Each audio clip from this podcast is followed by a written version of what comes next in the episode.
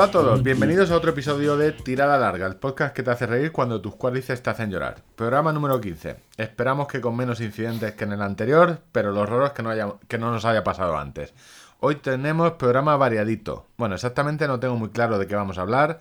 Ángel me mandó un WhatsApp diciendo que él quiere comentar su planificación de temporada y calendario. No sé si se cree Kylian Hornet o Rosalía haciendo una gira mundial.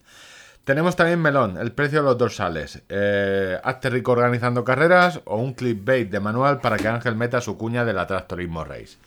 Por mi parte, un poco de todo y de nada. De por qué el Garmin Fenix de Ángel decidió el domingo morir a mitad de una salida o de si realmente necesitamos un altímetro barométrico en nuestro próximo reloj GPS. Este es el guion, de lo que finalmente hablaremos no lo sabemos ni nosotros mismos. Yo soy Víctor de premaratón.com y en el otro micro tenéis a Ángel, contador de kilómetros. Hola Ángel, ¿qué pasa? Hola Víctor, ¿qué pasa? Pues nada, aquí viendo en Madrid dar vueltas al avioncico, para arriba y para abajo.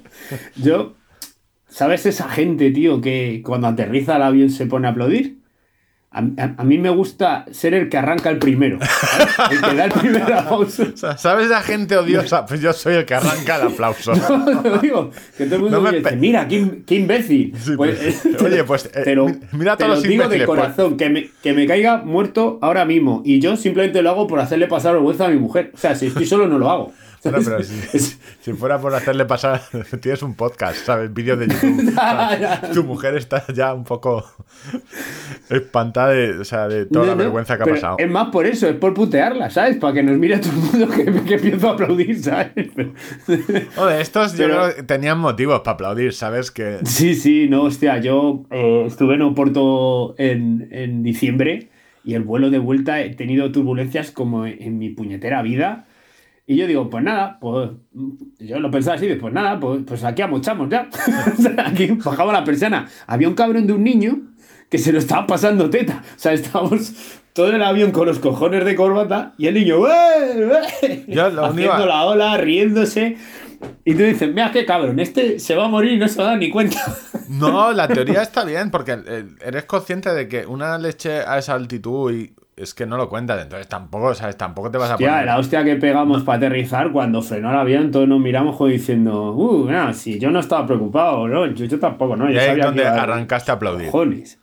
Sí, no, no, ahí, eh, la vez que como hagan así en mi puta vida he aplaudido en un avión. O sea, en serio, yo, yo soy de esas personas. Bueno, eh, empezamos. Hay que quererme como soy. Bueno, hay- que conocerte. Y luego ya quererte es tiempo. Yo llevo 15 programas, dos horas, he hablado contigo más que con muchos de mis familiares. No sé si me arrepiento, ¿sabes? Que eso es Lo raro es que Eh, Mira, te comento. Esto es el Mira, te comento. La metasección dentro del podcast. La gente estará corriendo, planchando. Porque tú y yo estamos. O sea, esto nació de rollo de. De vez en cuando nos llamábamos, no tan. eh, más esporádico, es decir, esto que cada estoy- dos meses.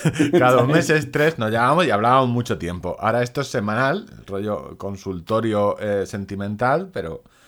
Claro, pero la gente. ¿qué cojo- O sea, la gente sabemos qué hace, más o menos. Algunos sabemos que. eh, le- o sea, le- igual- beben vino. beben vino, o- otros planchan, O, o sangre, o sangre de unicornio. o sangre de unicornio azul, eh, otros hacen plancha, pero claro, Otros haciendo series. Sí, otro- otros corren. Realmente esto está pensado para que. O sea, no tiene otro, otro pensamiento que el entretener en la tirada larga. O sea, es decir, no. El otro día me lo preguntaban eh, por Twitter. Es decir, claro, no. Esto no puede ser un podcast de, de running porque ya hicimos la coña hace muchos episodios de el, el running da lo que da y. o sea, es que se agotarían los temas porque Hemos empezado hablando de los tontos que aplauden en el avión. Claro, O sea, es decir, la idea es que tú te vas a correr solo y, pues yo que sé, tengas dos voces ahí que te vayan entreteniendo y de vez en cuando te rías. A veces Yo- decimos algo, ¿sabes? alguna fórmula matemática mal, pero sin tener ni idea Yo- casi siempre. El, el halago más bonito que he recibido yo, es decir, es como si fuera corriendo con dos colegas que fueran charlando y, y dice, hay veces que os contesto y todo.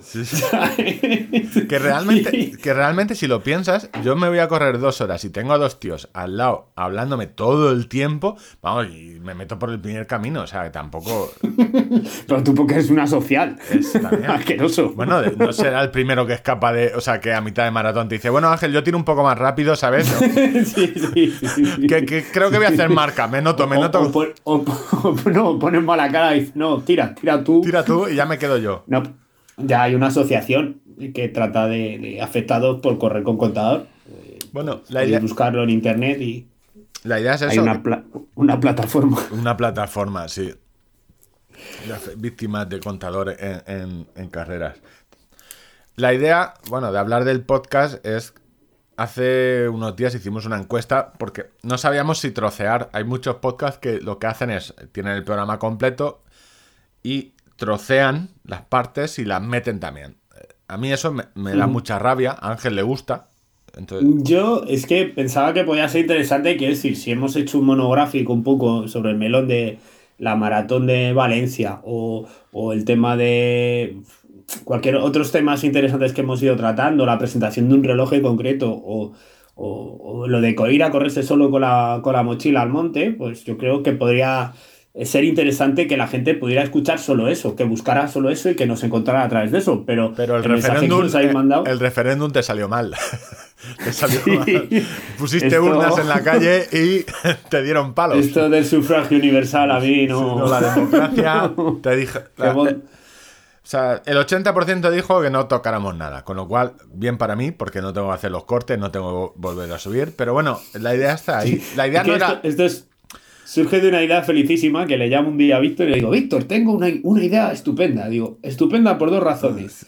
Porque creo que nos va a ayudar y segunda, porque yo no tengo que hacer nada. Básicamente- Digo, tú a lo mejor tienes que hacer un poco más. Sí, sí, es, es tu nivel. Cualquier idea que tú no tengas que trabajar te parece muy bien. ¿Te vas dando cuenta ya después de 15 programas? Entonces, hablar de- al principio de este podcast, del propio podcast, es. Vamos a ver, que tengáis en cuenta que Es sonanismo. sea un organismo puro, pero os hacemos caso. Es decir, que si tenéis alguna idea o queréis algo, siempre podéis decirlo. No vamos a hacer mucho caso, pero vamos.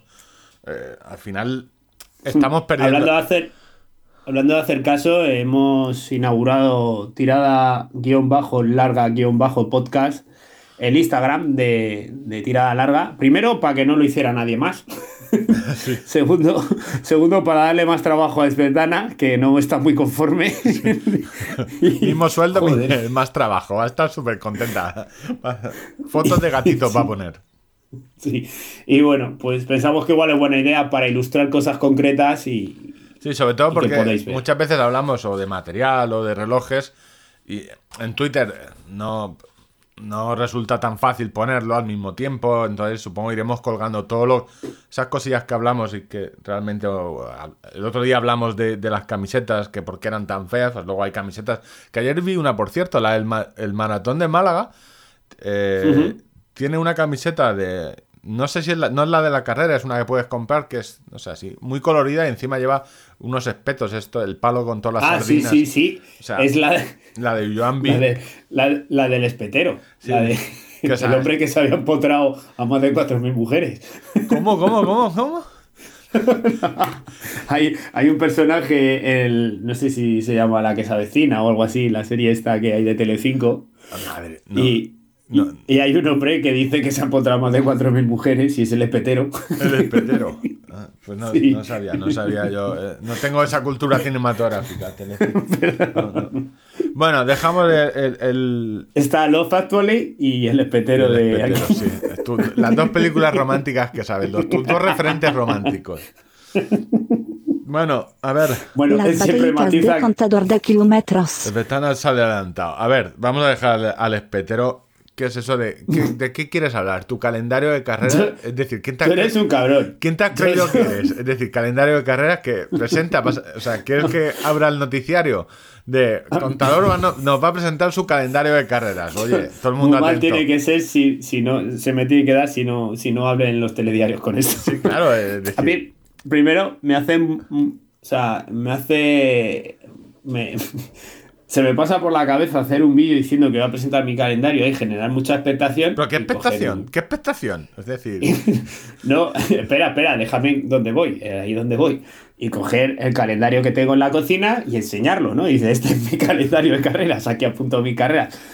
No, eh, veo eh, que se, se van presentando, sobre todo los eh, atletas de trail de élite, eh, la presentación del calendario, ¿no? Eh, pues van, van diciendo qué carreras van a ir y tal, y pues hombre, un poco pues parodiar ese rollo, pues presentar mi calendario y poner Pero- mi calendario de cerrajerías rojas que os invito. Pero básicamente Llamarle. hay algo que yo aún no, no asumes, que tú no puedes correr carreras, porque lo malo de los speakers es que trabajan los días que hay, que hay carrera. O sea, y tú eres Sí. speaker, entonces, como no te hagan a ti el maratón eh, específico del miércoles por la tarde, eh, La verdad es que estoy en, en este mes de enero he cambiado mis objetivos deportivos dos veces.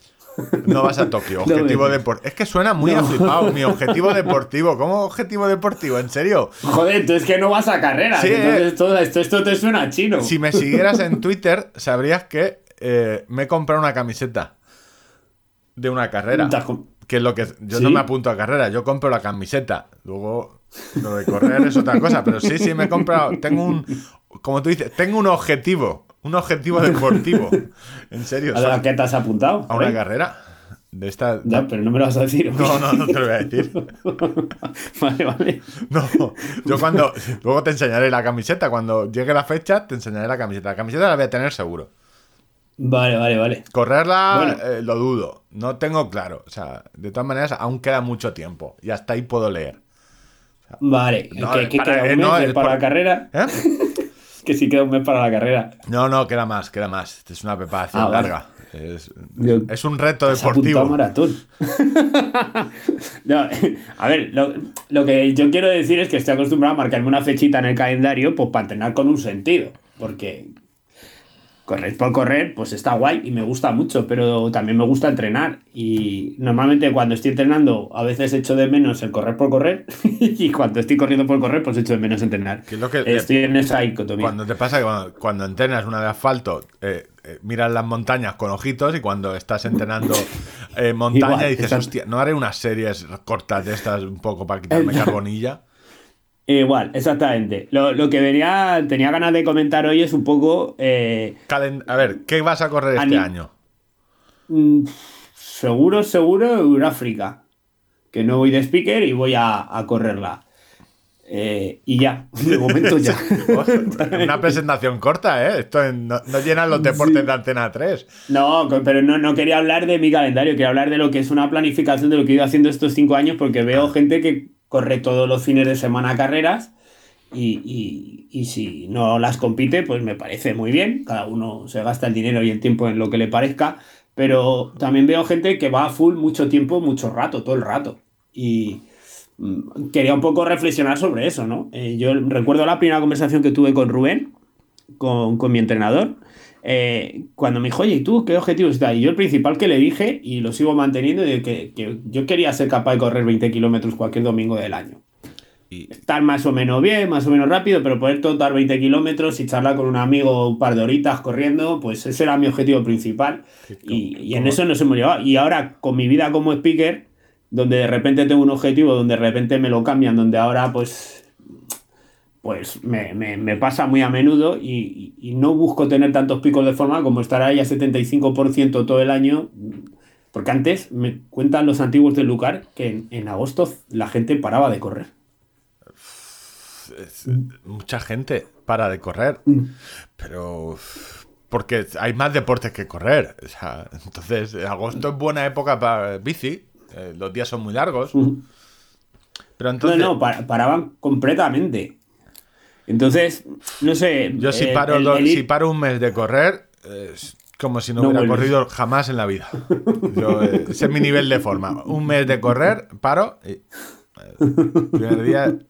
No, no, no sé. Pues yo este año quería competir en, en el circuito de Alpine Ultras Chiquis, que son carreras un poco más pequeñas que, que las carreras de Alpine Ultras, las Ultras. Y pues en cuatro de las cinco fechas tengo que trabajar de, de speaker. Entonces, Yo, yo te voy haciendo dos apuntes. Primero, eh, lo del mes de parar. Yo creo que. ¿Qué es lo que le pasa al mundo del.? de- yo siempre lo digo, que al mundo del corredor popular le pasa que muchas veces nos transfieren cosas de atletas y, y no, y no tienen nada que ver. O sea, son. o sea, aunque parezca. Entonces, muchos atletas sí que paraban un mes. O muchos futbolistas, o mucho deportista profesional, porque necesitas hacer esa desconexión mental, porque es tu trabajo. Igual que nosotros necesitamos un mes de vacaciones, o el que tenga suerte seguido, eh, para desconectar. Un atleta necesita desconectar completamente, porque luego la temporada se hace muy larga. Y ellos sí que no pueden luego tener parones tan grandes. Eso, Ujú. Y creo que eso se ha trasladado al, al rollo de, no, no, en agosto para un mes, realmente si te gusta correr, en un programa nos lo decían, oye, yo puedo correr todos los días. Hay gente que corre todos los días. 6, 7 kilómetros, 8, 9, 10. Pero, es decir, tampoco... tampoco Yo te- lo que veo a mi alrededor, a mi alrededor es. sí, Lo que opino que creo que es saludable es buscarse dos, tres objetivos a lo largo del año y buscarte unos tiempos de barbecho, un- unos meses donde se baja el nivel, la intensidad, se coge peso, dedicas a tomar cerveza con los amiguetes, no sé. eh, Yo, de, todas y- for- de todas formas, tu entrenador. Esto que. Otra cosa, poca broma, ¿eh? Lo de poder correr 20 kilómetros, yo te lo digo muchas veces. No, Tu no, no, que es un forma nivel actu- muy alto. Tu estado Sí, de sí, forma sí. actual es que tú mañana podrías correr 30 kilómetros y los dos días siguientes tampoco tendrías muchos dolores. No, Muy ma- no más de que a lo mejor mañana haces una serie, unas series ah, un poco más fuertes y te lesionas. Es decir, entonces. Mm, Sí, muy, muy probablemente. Que yo, yo entiendo que es muy buen nivel, pero que cuando he afinado mucho para otras cosas, o cuando, pues, eh, comparado con cómo estaba cuando hice esa carrera en septiembre en el extranjero, que no puedo nombrar en este podcast, pues obviamente peso 5 kilos más, no estoy tan ligero, no estoy tan fino, no estoy tan rápido, no, no, no estoy tan entrenado. Entonces, pero, eh, ¿cómo se corre? ¿Cómo se puede tener? O sea, ¿qué has hecho estos cinco años para poder correr un fin de semana cualquiera 30 kilómetros sin problema? Pues la verdad es que no lesionarme. creo, creo que es fundamental. Al final es como un acumulado. Tú vas ahí guardando un fondo, vas guardando un fondo de, de correr tres, mínimo tres días a la semana y luego, obviamente, no lesionarme probablemente mucho tenga que ver con el trabajo de fuerza de, del gimnasio. Yo creo, porque a nivel muscular yo antes tenía bastantes problemas y ya no tengo ninguno. O sea, ¿Cuántos días de fuerza haces a la semana? O sea, Pues en- en- depende. en- habl- hablamos de una, en, en una planificación, es decir, En una planificación de maratón, la semana que más puedo hacer son dos sesiones, a lo mejor. Pero normalmente vienen a acompañar de una transferencia directa. O sea, hago fuerza y salgo a correr ese mismo día, inmediatamente. pero lento, corto, No, no, fuerte, fuerte y rápido. fuerte y rápido. Después- Después, Sí, sí. Sí, sí, sí, sí. pero Sí. hacen mucha fuerza, no, o, o, o, so- o fuerza. Pues, eh, pues a lo mejor 35, 40 minutos, es una sesión bastante buena, ¿eh? Sí, sí, lo que se trata es de ir vacío glucógeno y entonces tú tienes el beneficio de hacer el trabajo de fuerza para la hora a nivel muscular y luego el, el ir a correr vacío, que es una putada, pero se genera también esa adaptación a, a correr vacío cuando, cuando pasas del kilómetro 30 y, y el, y, el, y el carburante tiene que ser otro. Así que lo fuerzas sin tener la necesidad de correr esos 30 kilómetros. ¿Y cuánto, cuánto Así tiempo que- llevas haciendo fuerza? Por curiosidad, años. Pues do- 2014. 2014. La primera preparación del maratón de Valencia, ya tengo fotos donde me veo con más hombro, con más brazo. Eh, también un poco más de tren superior, pero sí, sí, sí, fuerza desde 2014. Básicamente, de, eso yo ah, cuando dije. A ver, que yo no- ni estoy mazado ni, ni nada No, que no, se me no. parezca, ¿sabes? Pero No, pero lo digo. No, las preguntas son porque, vamos a ver, al final, cuando dices uno se lesiona mucho, uno se lesiona poco, es decir, eh, que quizás no. Hoy discutía, Quintero en plan broma nos lanzaba el melón de que alguien había dicho que eh, 50 kilómetros eran cortos para hacer una maratón. Yo eh, en plan, no he querido soltarlo, pero en plan interno he dicho, a mí me sobra, para hacer una maratón, me sobra, de esos 50 me sobran 7.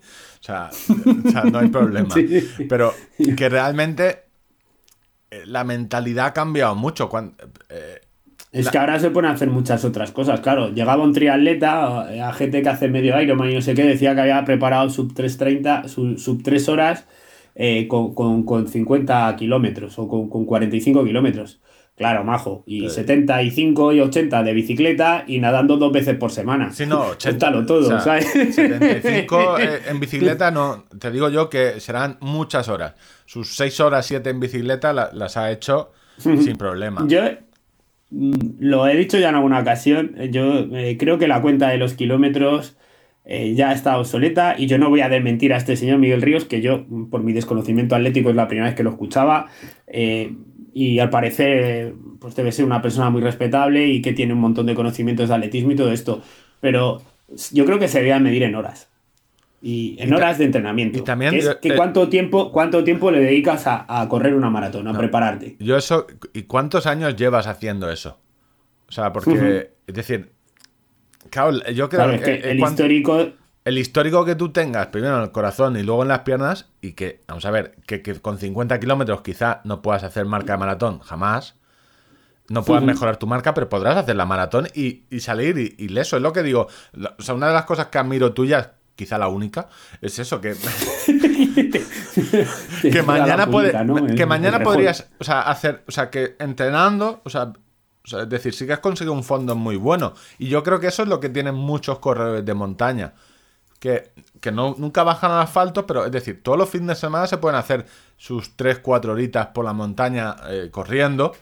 Y ese fondo está ahí. Y, y, vale, quizás no tengan un fondo, no, ten- no estén en el punto óptimo de forma para hacer una para estar, supermarca en una carrera, que es lo que tú me se supone que venías a contar de cómo mantener ese fondo y, y cuándo apretar, porque, eh, porque el año es muy largo, es decir, no, o sea, no puedes estar ni en barbecho todo el año, ni, ni a full todo Yo el es que si, si tuviera que estar manteniéndome ahí comiendo estrictamente healthy y no y dale que dale con entrenamiento y no sé qué, yo me volvería loco. Yo no, no valoro. Yo voy cíclico, voy cuando me interesa, cuando no, pero sin perder el objetivo de fondo, que es pues poder estar sano y poder correr más o menos lo que me apetezca. Porque las puntas eh, de los picos de forma, al final, lo sabemos, cuanto más en forma estás, más probabilidades tienes de lesionarte o de enfermar.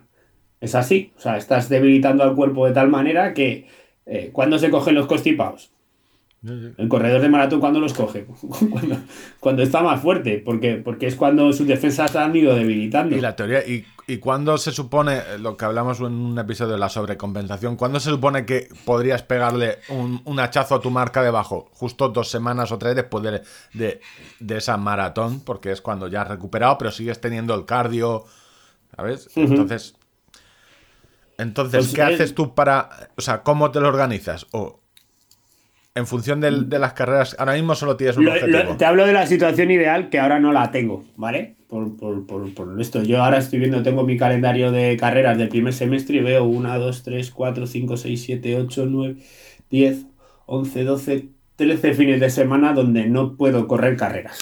O sea, Hostia, o sea, Son- miedo me da, son- ¿sabes? Tú, tú- tú ponte, no creo que, que- que surja porque te, te irás a muchos sitios, pero imagínate que un mismo corredor, tenemos en un multiverso del rollo Spider-Man, tenemos a un tío que en el mismo calendario está en las mismas carreras que tú y en las mismas carreras va a tener al mismo tío diciéndole, Ale, a mamarla, seguir corriendo, ¿sabes? Todas las carreras que se apunte el mismo speaker, ¿sabes? Pues, ¿sabes? bueno, de, de momento se espera a todos en el kilómetro 40 del maratón de Sevilla, que estaré allí. Esa es la dando- siguiente, la siguiente tuya, Eh, Sí, es la primera que hago ahora. En el Más 40. cerquita. Ujú. Ah, te los encuentras, o sea, cambia bastante con respecto a Valencia, que te podías encontrar algún, alguna cara de... Ahora ya en el 40, Sí. ¿sabes? Más que nada... Pero vienen tostados también, ¿eh? O sea, vienen todo. Date cuenta que el que está intentando bajar por un objetivo, ahí está en perderlo o ganarlo. Sí, pero claro, yo te vi en Valencia que les decías, va, que ya está ahí. Y en No, mentira, no, está, no está. Aquí sí que les puedes decir, oye, que sí el que está. mensaje es distinto, el mensaje es distinto. El, mensaje es distinto Aquí no tienes que ¿sabes? O sea, mentir. de- no, pero también decirles que se agarren a la carrera, que, que ya lo tienen, que no por dos kilómetros, al final para, para el común de los mortales, eh, le va a ir un cuarto de hora. Eh, en hacer 15 esos minutos 10 tienen la medalla colgada. 15 minutos. Sí, sí, pues eso, justo, justo Esa es tu frase. de los mensajes. Sí, dependiendo de, de- de los corredores que me vengan, que decir, los que van a bajar, a bajar a las 3 horas, pues les 10 digo minutos. que menos de 10 minutos, ¿sabes? Sí, sí. Dependiendo que eso, y luego pues eso, arrancar al que viene caminando y todo, es muy, bueno, tú ya que te voy a contar. Sí, no, de ahí voy a, a Ribes Ocultos el 7-8 de, de marzo. ¿Dónde? Arribes Ocultos en Zamora, en Fermoselle, está en el Parque Nacional, no, Natural del, del Duero. Y luego después voy a Corretrail, a Corral de Caratrava, el Maratón de Ibiza, etc. Así que Ronda, que voy para allá. el maratón de Madrid, 101. tengo, tengo lío. Como ves, a eh, corredores. Sí, sí, no, no. Gracias, Sebetana, guapa. Eh, es complicado. Eh, lo que estoy haciendo es tratar de buscarme eh, cosas por mi cuenta, ¿no? ¿Sabes? O sea, lo que tú decías de un miércoles irme a correr por ahí empieza a ser, una idea bastante potente. O sea, no, lo único que te tienes que buscar. o sea, tienes la. Yo, como idea, ¿eh? Te la, te la doy gratis, como siempre. Tractorismo Race y luego maratón eh, prejubilado de Bankia. Maratón prejubilado de Telefónica. Tienes que buscarte algo así. Gente que pueda correr los miércoles Sí, por la que mañana. ¿no? puedan, que sin problemas, nivel económico, una buena eh, prejubilación y que puedan ir a correr un miércoles a donde tú quieras, ¿sabes? El, el triatlón es- está ahora en auge por eso, las prejubilaciones, gente con 55 años, pasta y mucho tiempo libre. Y, y mucha gente de recogerle su pasta. Sí, sí.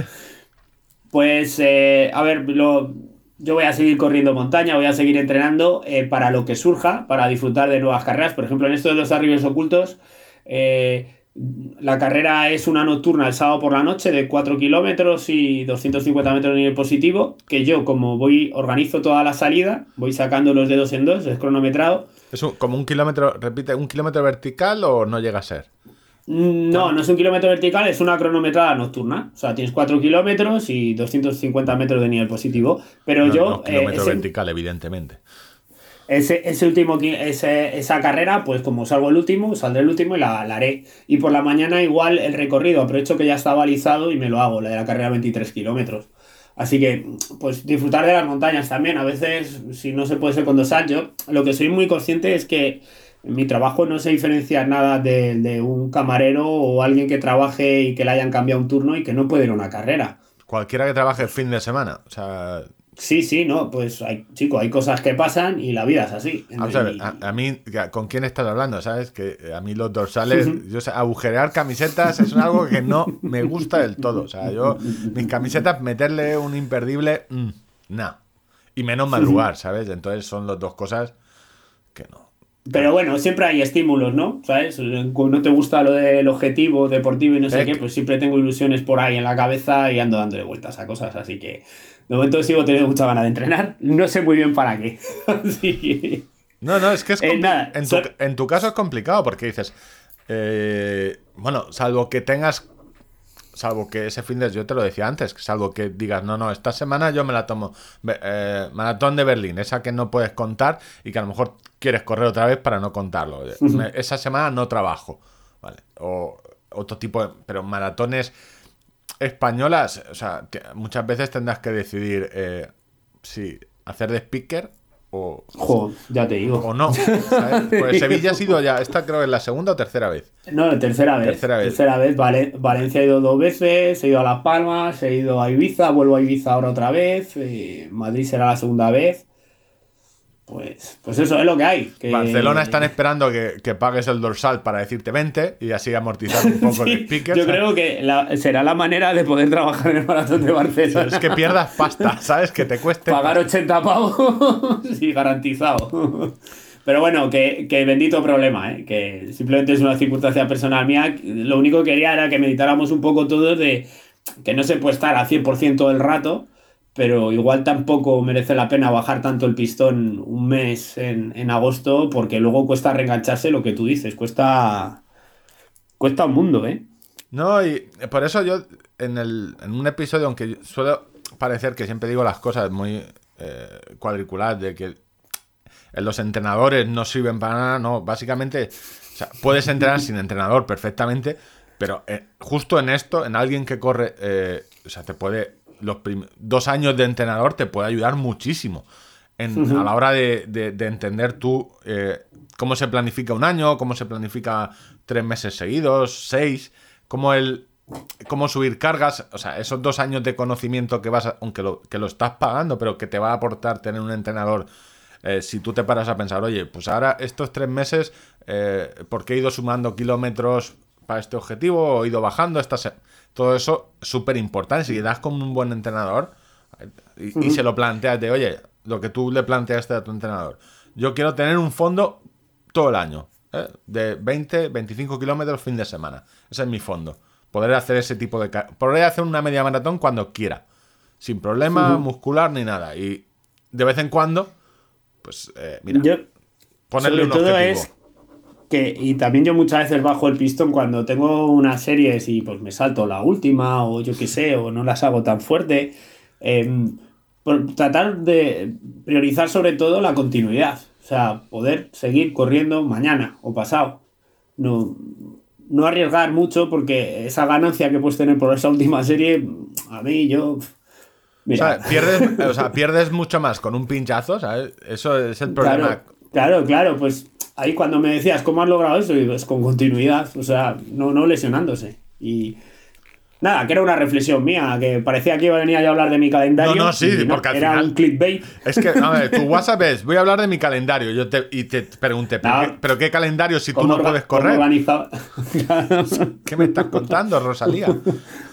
Rosalía. ¿Me llamo Rosalía? Sí, sí, te llamas Rosalía. La Rosalía del... Vale, bueno, vale. te llama muchas cosas. En esta vida te llama muchas, muchas cosas. Carmen de Mairena del Running, te he mandado muchas, muchas. Pequeño Nicolás. Sí, pequeño Nicolás del Sí. Running. Tengo aquí una lista de afrentas. Bueno, bueno, ya irás cayendo, ya. Bueno, eh, recordamos, tenemos cuenta de Instagram. O sea, tirada guion bajo, larga guion bajo podcast. Y no sé si ya estará el logo puesto porque son temas que lleva Betana. Eh, ¿Algo más que decir? ¿Algo más que aportar? No, eh, de momento que, que seguiré mirando fechas en el calendario a ver si puedo apuntarme a alguna carrera. Yo tengo te una. digo que- Este año tengo una y. Sí, creo que una. No sé si a lo mejor hago alguna mitad.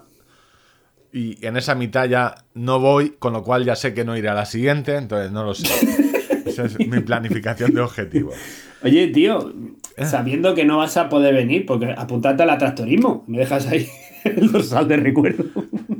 Eh, estaba esperando que me mandara la camiseta gratis. Entonces, si no me la mandas, pues al final algún año tendré que ir, ¿sabes? Si quieres. vale, vale. No sé si en directo ha sonado muy duro, pero bueno, yo aquí no tengo. Sí, sí. En mi casa, los oyentes, no tengo. Merchandising de tractorismo, tengo poco. 15 programas y no tengo nada.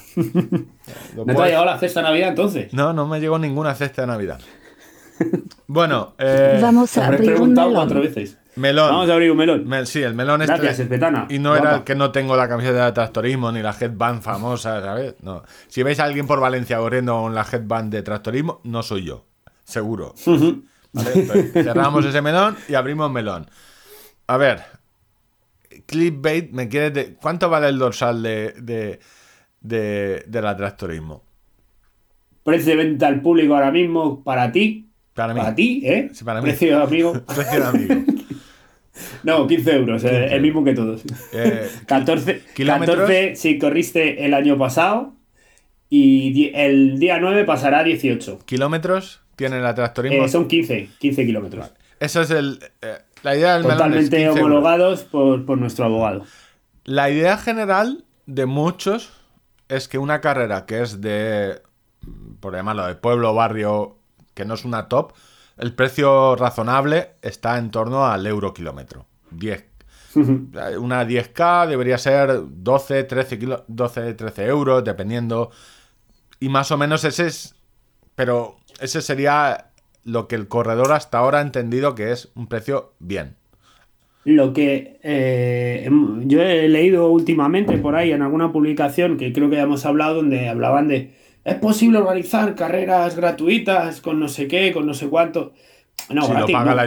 Alguien lo- todo, tiene un, todo tiene un coste, ¿no? Entonces, lo- yo lo que quería hablar un poco, eh, ser, hacer una labor un poco didáctica desde el otro lado, de alguien que em, está en contacto con organizaciones de carreras eh, todos los días, eh, de alguien que, que está organizando una carrera por quinto año consecutivo, ¿qué costes hay O sea, ¿cuánto vale no un, do- cuánto vale un no- dorsal y y que realmente qué es lo que, qué es lo que pagamos? No, no es el coste del dorsal, ni mucho menos.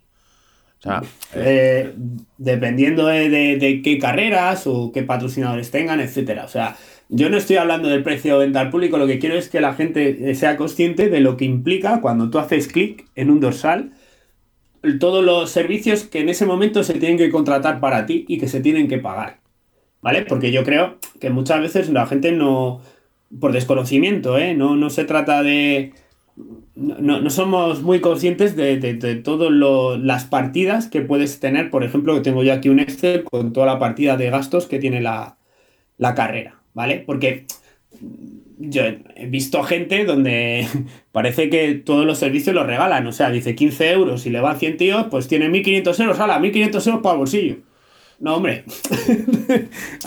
Ahí hay, hay, mucho trabajo de mucha gente y, y, muchos servicios y muchos productos que se compran donde que quizá la percepción eh, sea muy básica, ¿no? De recibir el, la camiseta promocional. La botella de agua el, en, el, en el punto de habituallamiento y poco más. El cronometraje, ¿no? A lo mejor, sí. El, cronometraje. el cronometraje parece es algo evidente que, que, es un servicio que te dan, ¿no? Pero no, no sabes sab que las, car no, no sabemos. las carreras yo, creo, por... yo creo que no lo Claro. sé. O sea, no. Es decir, tú lo ves. Hay muchas. Es decir, yo voy a una carrera. Te pongo. Yo soy el caso de que voy a pocas carreras. Es decir, yo cuando voy a una carrera. Eh, realmente jamás me planteo. Yo. Eh, pues tú te, sabes que lo, eh, dependiendo del número de corredores tienes que tener unos urinarios disponibles. Y si no los tienes, tienes que poner los portátiles. Yo en este caso tengo el polideportivo al lado y no tengo problema. No es un servicio que me preocupe contratar, pero en una carrera normal. Claro, pero de el, repente, corre, el corredor. Es que faltan urinarios antes del maratón de Valencia. Es decir, sí, para, para 25.000 personas vamos a poner un urinario para cada uno. El corredor pues creo que solo se, hasta se paga ahora el alquiler, ¿sabes? Solo está mirando, o muchas muchas veces creo que solo asociaba lo que pagaba con lo que recibía en la bolsa del corredor. Que eso es uno de los grandes problemas. Eh, En, vale, pues, pues en unos eh, tiempos... hay, que hay, que pagar un seguro de accidentes, por ejemplo. Que es el, el sí, problema de, no, de correr sin dorsal. Uh -huh. Hay, hay, hay un, un, coste de un seguro que, que, se tiene que tener una póliza eh, que te asegure a ti por, por esa actividad que estás ejerciendo durante la carrera. Eh, hay un seguro de responsabilidad civil también que tengo que contratar porque, pues oye, de repente el tractor mm, se va contra una valla, Dios no lo quiera, y le jode la valla a un paisano. Estamos hablando de cosas mundanas, ¿sabes? Que al final es una valla, ¿no? Pero imagínate un problema más grave, personal. Sí, eh, no, se, por ejemplo, yo, se cae. Yo no puedo ir a la cárcel por eso. El arco de meta se cae y le da un, a alguien y le rompe la pierna. Porque no será el primer pues, arco de meta que por el viento se cae. Pues, es decir, pues yo tengo que tener un seguro de responsabilidad civil con una cuantía determinada. porque lo último que, querría, que querrían eh, las cárceles es tenerte allí, ¿sabes? Encerrado. Tú imagínate el, tu, compañero de, hacer... tu compañero de celda, sin posibilidad de poder salir ahí pidiendo, por Dios, que la maté. Que, le, deja, que, que, le deja, que, le dejaran unos cordones para colgarse allí sí, de claro, la vida. Que me has contado la maratón de Berlín tres veces. No, por Dios, que eh, pues, no vayas luego, a la cárcel. No, no. Muchas cuestiones que yo, por ejemplo, eh, cuento con la colaboración de Belzinker, que, que, organiza muchas carreras en Madrid como colaborador técnico. Eh, y me vienen seis personas, creo. De, vienen con su camión, con todo su material, con necesario, porque hay mucho material que, desde una manguera que no me llega para poner eh, el arco de meta. Eh, ¿Sabes? Un montón de cuestiones de, de, material que yo no tengo un almacén para eso. Pues no, no, y tú porque, porque la podía estar en. La, ¿Sabes? La tuya porque es más o menos un entorno rural, pero en cualquiera necesitas mogollón de vallas. O sea, sí, eh, sí, y esas vallas no se colocan solas. No, necesitan no, mogollón de gente. Y las tienes que alquilar. Uh -huh. Pues el, el, los dorsales hay que comprarlos también. O sea, eso parece un trocito de papel sin mucha tal. Eh, también tiene un coste. El tema de, de cronometraje, tiene un coste y en algunas ocasiones puede ser, según el número de alfombras que se pongan y tal, pues un coste elevado. Yo, en mi caso, ese coste no le tengo, pero hay que ser muy conscientes que, que eso es así, ¿no? Que requiere una tecnología, requiere unos chips y unas cosas que el organizador como tal no suele tener. Subcontrata, tiene que pagar a alguien que ese domingo, en vez de estar haciendo otra cosa, pues está haciendo. Sí, a una empresa que eh. se dedica a eso, al cronometraje. O sea. Luego, en el, en el, tema de seguridad eh, sanitaria de los eventos deportivos, yo lo tengo por ahí apuntado, no lo sé decir de memoria, eh, hasta determinado número de gente pues necesitan una OBI y, y, un médico y dos asistentes, por ejemplo. Si se pasa de eso, eh, ya pasan a, a, dos UBIs y no sé qué, pues eh, hay ambulancias, ese servicio se tiene que, que comprar también, ¿sabes? Porque yo No, tengo una ambulancia y un médico aquí parado todo el año Espera- para espérate, ver espérate. Va- Vamos a ver, para lo que los oyentes, Ángel no va a comprar una ambulancia, o sea, pagará el servicio, no se va a comprar una... No, cuando vayáis a Villamanta no verás, no, esta es la ambulancia que No, compré en la última yo me carrera. Compraría, me compraría un tractor, no me jodas.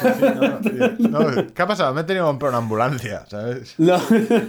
Dice, cariño, no te lo vas a creer. He hipotecado la casa. Dice, calla, calla, ojalá. He hipotecado la casa para comprar una ambulancia. Dice, pero mira cómo suena. Pirururiru. En fin, que el tema sanitario y todo eso también se tiene que cubrir, porque, bueno, eh, yo cuento con la colaboración de, de, mm, de Protección Civil de aquí de Villamanta, que vienen con agrupaciones de, los pueblos de al lado, y, tenemos muchísimo personal sanitario, pero aparte, yo eh, por ley estoy obligado a unos servicios concretos.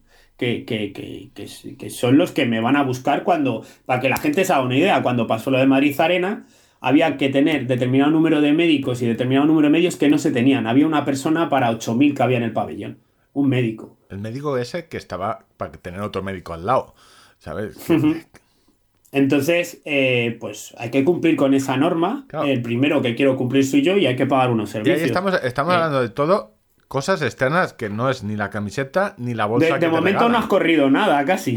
De, claro, mo- o sea, claro, de momento claro. estamos mo- montando el chiringuito para que puedas correr o para que alguien pueda correr. Luego, o sea, pues eso, hay operarios que suben la- los arcos, que montan toda la meta, las banderolas, todo Luego- el equipo de música, tal. Ahora que se Eh, lleva mucho, eh, montas una zona kit, tienes que contratar a alguien que te traiga un, un castillo hinchable. Sí, ¿no? Lo de los castillos hinchables era otro de los servicios que te iba a decir que damos nosotros aquí en.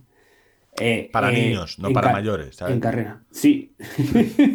Yo siempre, siempre recuerdo en el barco de Ávila, en las ferias, a eso de las 5 de la mañana, íbamos al feriante. No os podéis subir aquí, te pagamos el doble. Que Ya no os podéis subir aquí. Íbamos un, un poquito, no sé, o sea, aquí como, como, como de lado, ¿no? O sea, más cargado de, un lado que del otro. Esto, espera, esto, Te damos eh, el triple. ¿Esto va a acabar en otra, en otra historia de la Guardia Civil o porque Eh, ¿Cómo lo sabes? casi? Bueno, en fin, finalmente conseguimos montar allí en el castillo hinchable. Luego ya eh, no volvió a funcionar bien ese castillo, pero el paisano nos cobró el cuádruple y no sé si le compensó. Pero bueno, eh, lo que te decía, castillos hinchables es otro coste. Eh, luego el tema de habituallamientos, eh, todo eso implica un coste alto también, porque en mi carrera más. Porque como- Claro, porque vamos a ver, normalmente se da como mucho plátano. La, idiosincra- la idiosincrasia que tiene, sí, plátano en el mejor de los casos muchas veces. ¿Sabes? Hostia, estuve en febrero el otro día, me pusieron un bocata de panceta hecho allí a la parrilla, macho. En un habituallamiento. Pero, Muy no, claro, el trail es otro. Trail. El trail es otro. Sí, mundo. habían hecho lumbre y allí con una parrilla habían hecho panceta. Me estoy, me replanteando, ¿eh? Dejar las carreras de asfalto y a lo mejor irme a alguna de trail, ¿sabes? Por merendar. Estoy seguro que, que descubres ahí un, Una nueva pasión. Todo un mundo. Eh, al- el tema de los regalos promocionales eh, también se puede llevar un- una parte muy alta del presupuesto de- de- del, del precio de un dorsal. Y yo creo que ahora es lo, lo que. O sea, lo que la gente pone eh, más esfuerzo. O sea, los organizadores, muchos están poniendo más esfuerzo porque lo de la camiseta, muchas veces la gente ya. O sea, primero que trae el problema de las tallas. eh, y la gente está optando más por el regalo promocional, por intentar sorprender un poco, por salir de la monotonía. Y Yo, mira, para la tractorismo este año he estado mirando tazas, he estado mirando eh, algo, un bus parecido al del año pasado, he estado mirando viseras. Mm, No voy a decir todavía lo que eso, pero hemos ido variando, manguitos, etcétera, y, y es un porcentaje alto. un ¿sabes? delantal. de aneto. un delantal de aneto. Pero ahí también se va un dinero. Entonces, a todo esto, si a cada precio de corredor le vas eh, sumando un poquito, más otro poquito, más otro poquito, todo lo que os he contado hasta ahora es algo que tiene un coste y que se tiene que pagar, ¿vale? Mm, Luego tienes. Quizá al margen no está. Tú- Cuando alguien dice, es que se forran y que. Hostia, yo no te digo que discuto que algunos precios de carreras puedan ser muy excesivos, ¿vale? Pero Pero ahí donde Eh, hablamos. ¿Cuánto, lo que es, cuánto excesivo? Es decir, eh, yo he he hecho un no, repaso. yo no lo sé, yo no lo voy a valorar. Yo te digo, el, el precio que más o menos eh, está aceptado como barato, o como bien, es el euro kilómetro. Ese es un precio que casi todo el mundo entiende que es un precio acorde a mercado. Pero es el gran error, porque es un Pues, precio acorde a mercado en un país eh, como España. Porque eh, he hecho medias maratones. eh, Madrid 23-26. Eh, Málaga empezó, creo que por 12 en agosto. Bueno, la media maratón 22 euros. Sevilla 17-22. Están todas. eh, Mm. Salamanca, una más pequeña, 13 euros. Llena, o sea, llenó 2.500 Ya. corredores, media, la media de Pero- Salamanca. Valencia, Pero esa, 30 esa- euros. Es la más cara. precios- Es la media más cara de, de España. Y te vas a la media de Praga, que es muy famosa. Y ya empezamos, media maratón, no maratón, ¿eh? 50, 70 euros. Y Praga es un, es un país muy barato, ¿eh? Sí, sí, claro. Es decir, que aquí el euro kilómetro es español. O sea, en ningún otro país o portugués. Pero eh, en el momento en el que crucen los Pirineos, eso no existe. Y, No, por eso. y en Estados cuando Unidos, 60 euros. eh, y eh, Clavijos Está está, ahí en tirado, no corres, 60 no corres ni un 5K. No, no, 60 euros un 5K. O sea, 5 kilómetros, 60 euros, 60 dólares. O sea, que. Vamos a ver, que aquí se montan. Aquí las cosas se hacen, muchas carreras salen, igual que este podcast, de puro milagro. Porque hay mucha De gente que, que ayuda y que no cobra. Porque si cobrara. eh, organ- eh, ¿Cuánta gente te echa una mano a ti? Porque. Yo tengo aquí la, tengo la lista de voluntarios. El año pasado fueron 46, creo recordar. A los que tienes que pagarles una merienda cena. 38 fueron. 38. Claro, Maratón Valencia tiene un montón, tiene muchos voluntarios y mucha gente que está muy orgullosa de ser voluntario, pero eh, la Maratón Valencia también. te hablo de Valencia normalmente porque es la que conozco y porque en redes sociales sí que veo. Y Maratón Valencia luego se vuelca con sus voluntarios. Eh, Ropa, luego hace una fiesta. O sea, que. Pues mira, yo lo de la fiesta no lo descarto. Sí, no, no. O sea, te compro la idea. Lo que- yo no tengo los medios de Maratón Valencia. Claro, no, hace, claro, pero que es cuando la gente muchas veces dice, no, es que si no fuera por los voluntarios no serían, claro, si no fuera por los voluntarios no serían ni las Olimpiadas, ni los Juegos Olímpicos, perdón. Es decir, eh, porque necesitas mucho capital humano, quizá los Juegos Olímpicos sí porque mueven mucho más dinero, pero eh, muchas, Y muchas carreras en sería mi caso, imposible. en mi ca- Eh, bueno, en la tuya caso- sería imposible. Bueno, mm, seguro. Tú solo, Estaba mirando, estaba mirando también en la- las medallas. Para mí es una partida importante de gasto de, de la medalla que vamos a dar. Eh, o sea, y claro, te estoy hablando no de la medalla de esa que te dan a granel, que viene un saco con, con, con 200 exactamente iguales, con, con su, su- su tirita ahí finita y, y- una pegatina puesta no por detrás. ¿qué les vas a dar? ¿Una rueda de tractor? De, de- de 50 kilos, Cal- casi. Caliente, caliente, Caliente, caliente. caliente, caliente. Caliente. Claro, esto es lo que decimos. ¿Cómo me conoces, ladrón? Pero tú que, claro, pero volvemos, yo lo digo en plan, coña, pero tú no estás sobre... Entonces, yo, yo les emplazo a que todas estas cosas que he dicho, ellos mm, se imaginen un número, ¿no? Más o menos, que le pongan ahí, le echen y que tiren por lo bajo, ¿vale? O sea, yo qué sé, alquilar una furgoneta, una ambulancia. Eh, voy a hablar como si no tuviera ni idea, ¿vale? Yo sé perfectamente lo que cuesta una ambulancia. A ver, 200 euros, echar la mañana ahí con el médico y todo. Con el médico y todo. Y los dos ayudantes. Y los dos ayudantes. Que vayan echando cuentas y luego que se imagine una carrera como la, la Tractorismo Race, que, que- que rondará a los 600 participantes. ¿No te la patrocina Mancio Ortega, Zara? O Pula- no, ¿No está patrocinada por Nike esta? ¿O era la San Silvestre? No me acuerdo ya si era la... Era la San Silvestre. Ah, vale. Estaba- estaban ahí dudando, pero la camiseta les hizo descantarse por la San Silvestre. Sí, sí. Claro, es que eso, eso, eso es otra. Es que la mayoría de... Que es que no se puede comparar una carrera... Por ejemplo, la- Y sobre todo, sobre todo cuando hay dinero público dentro de la carrera. O sea, no, no, no se puede hacer esa demagogia. Decir, mirar, mirar, todo lo que dan en esta carrera por 10 euros. Hombre, si hay un patrocinador fuerte que es el ayuntamiento que se implica de manera económica, que yo no me meto en eso, o sea, yo no lo valoro.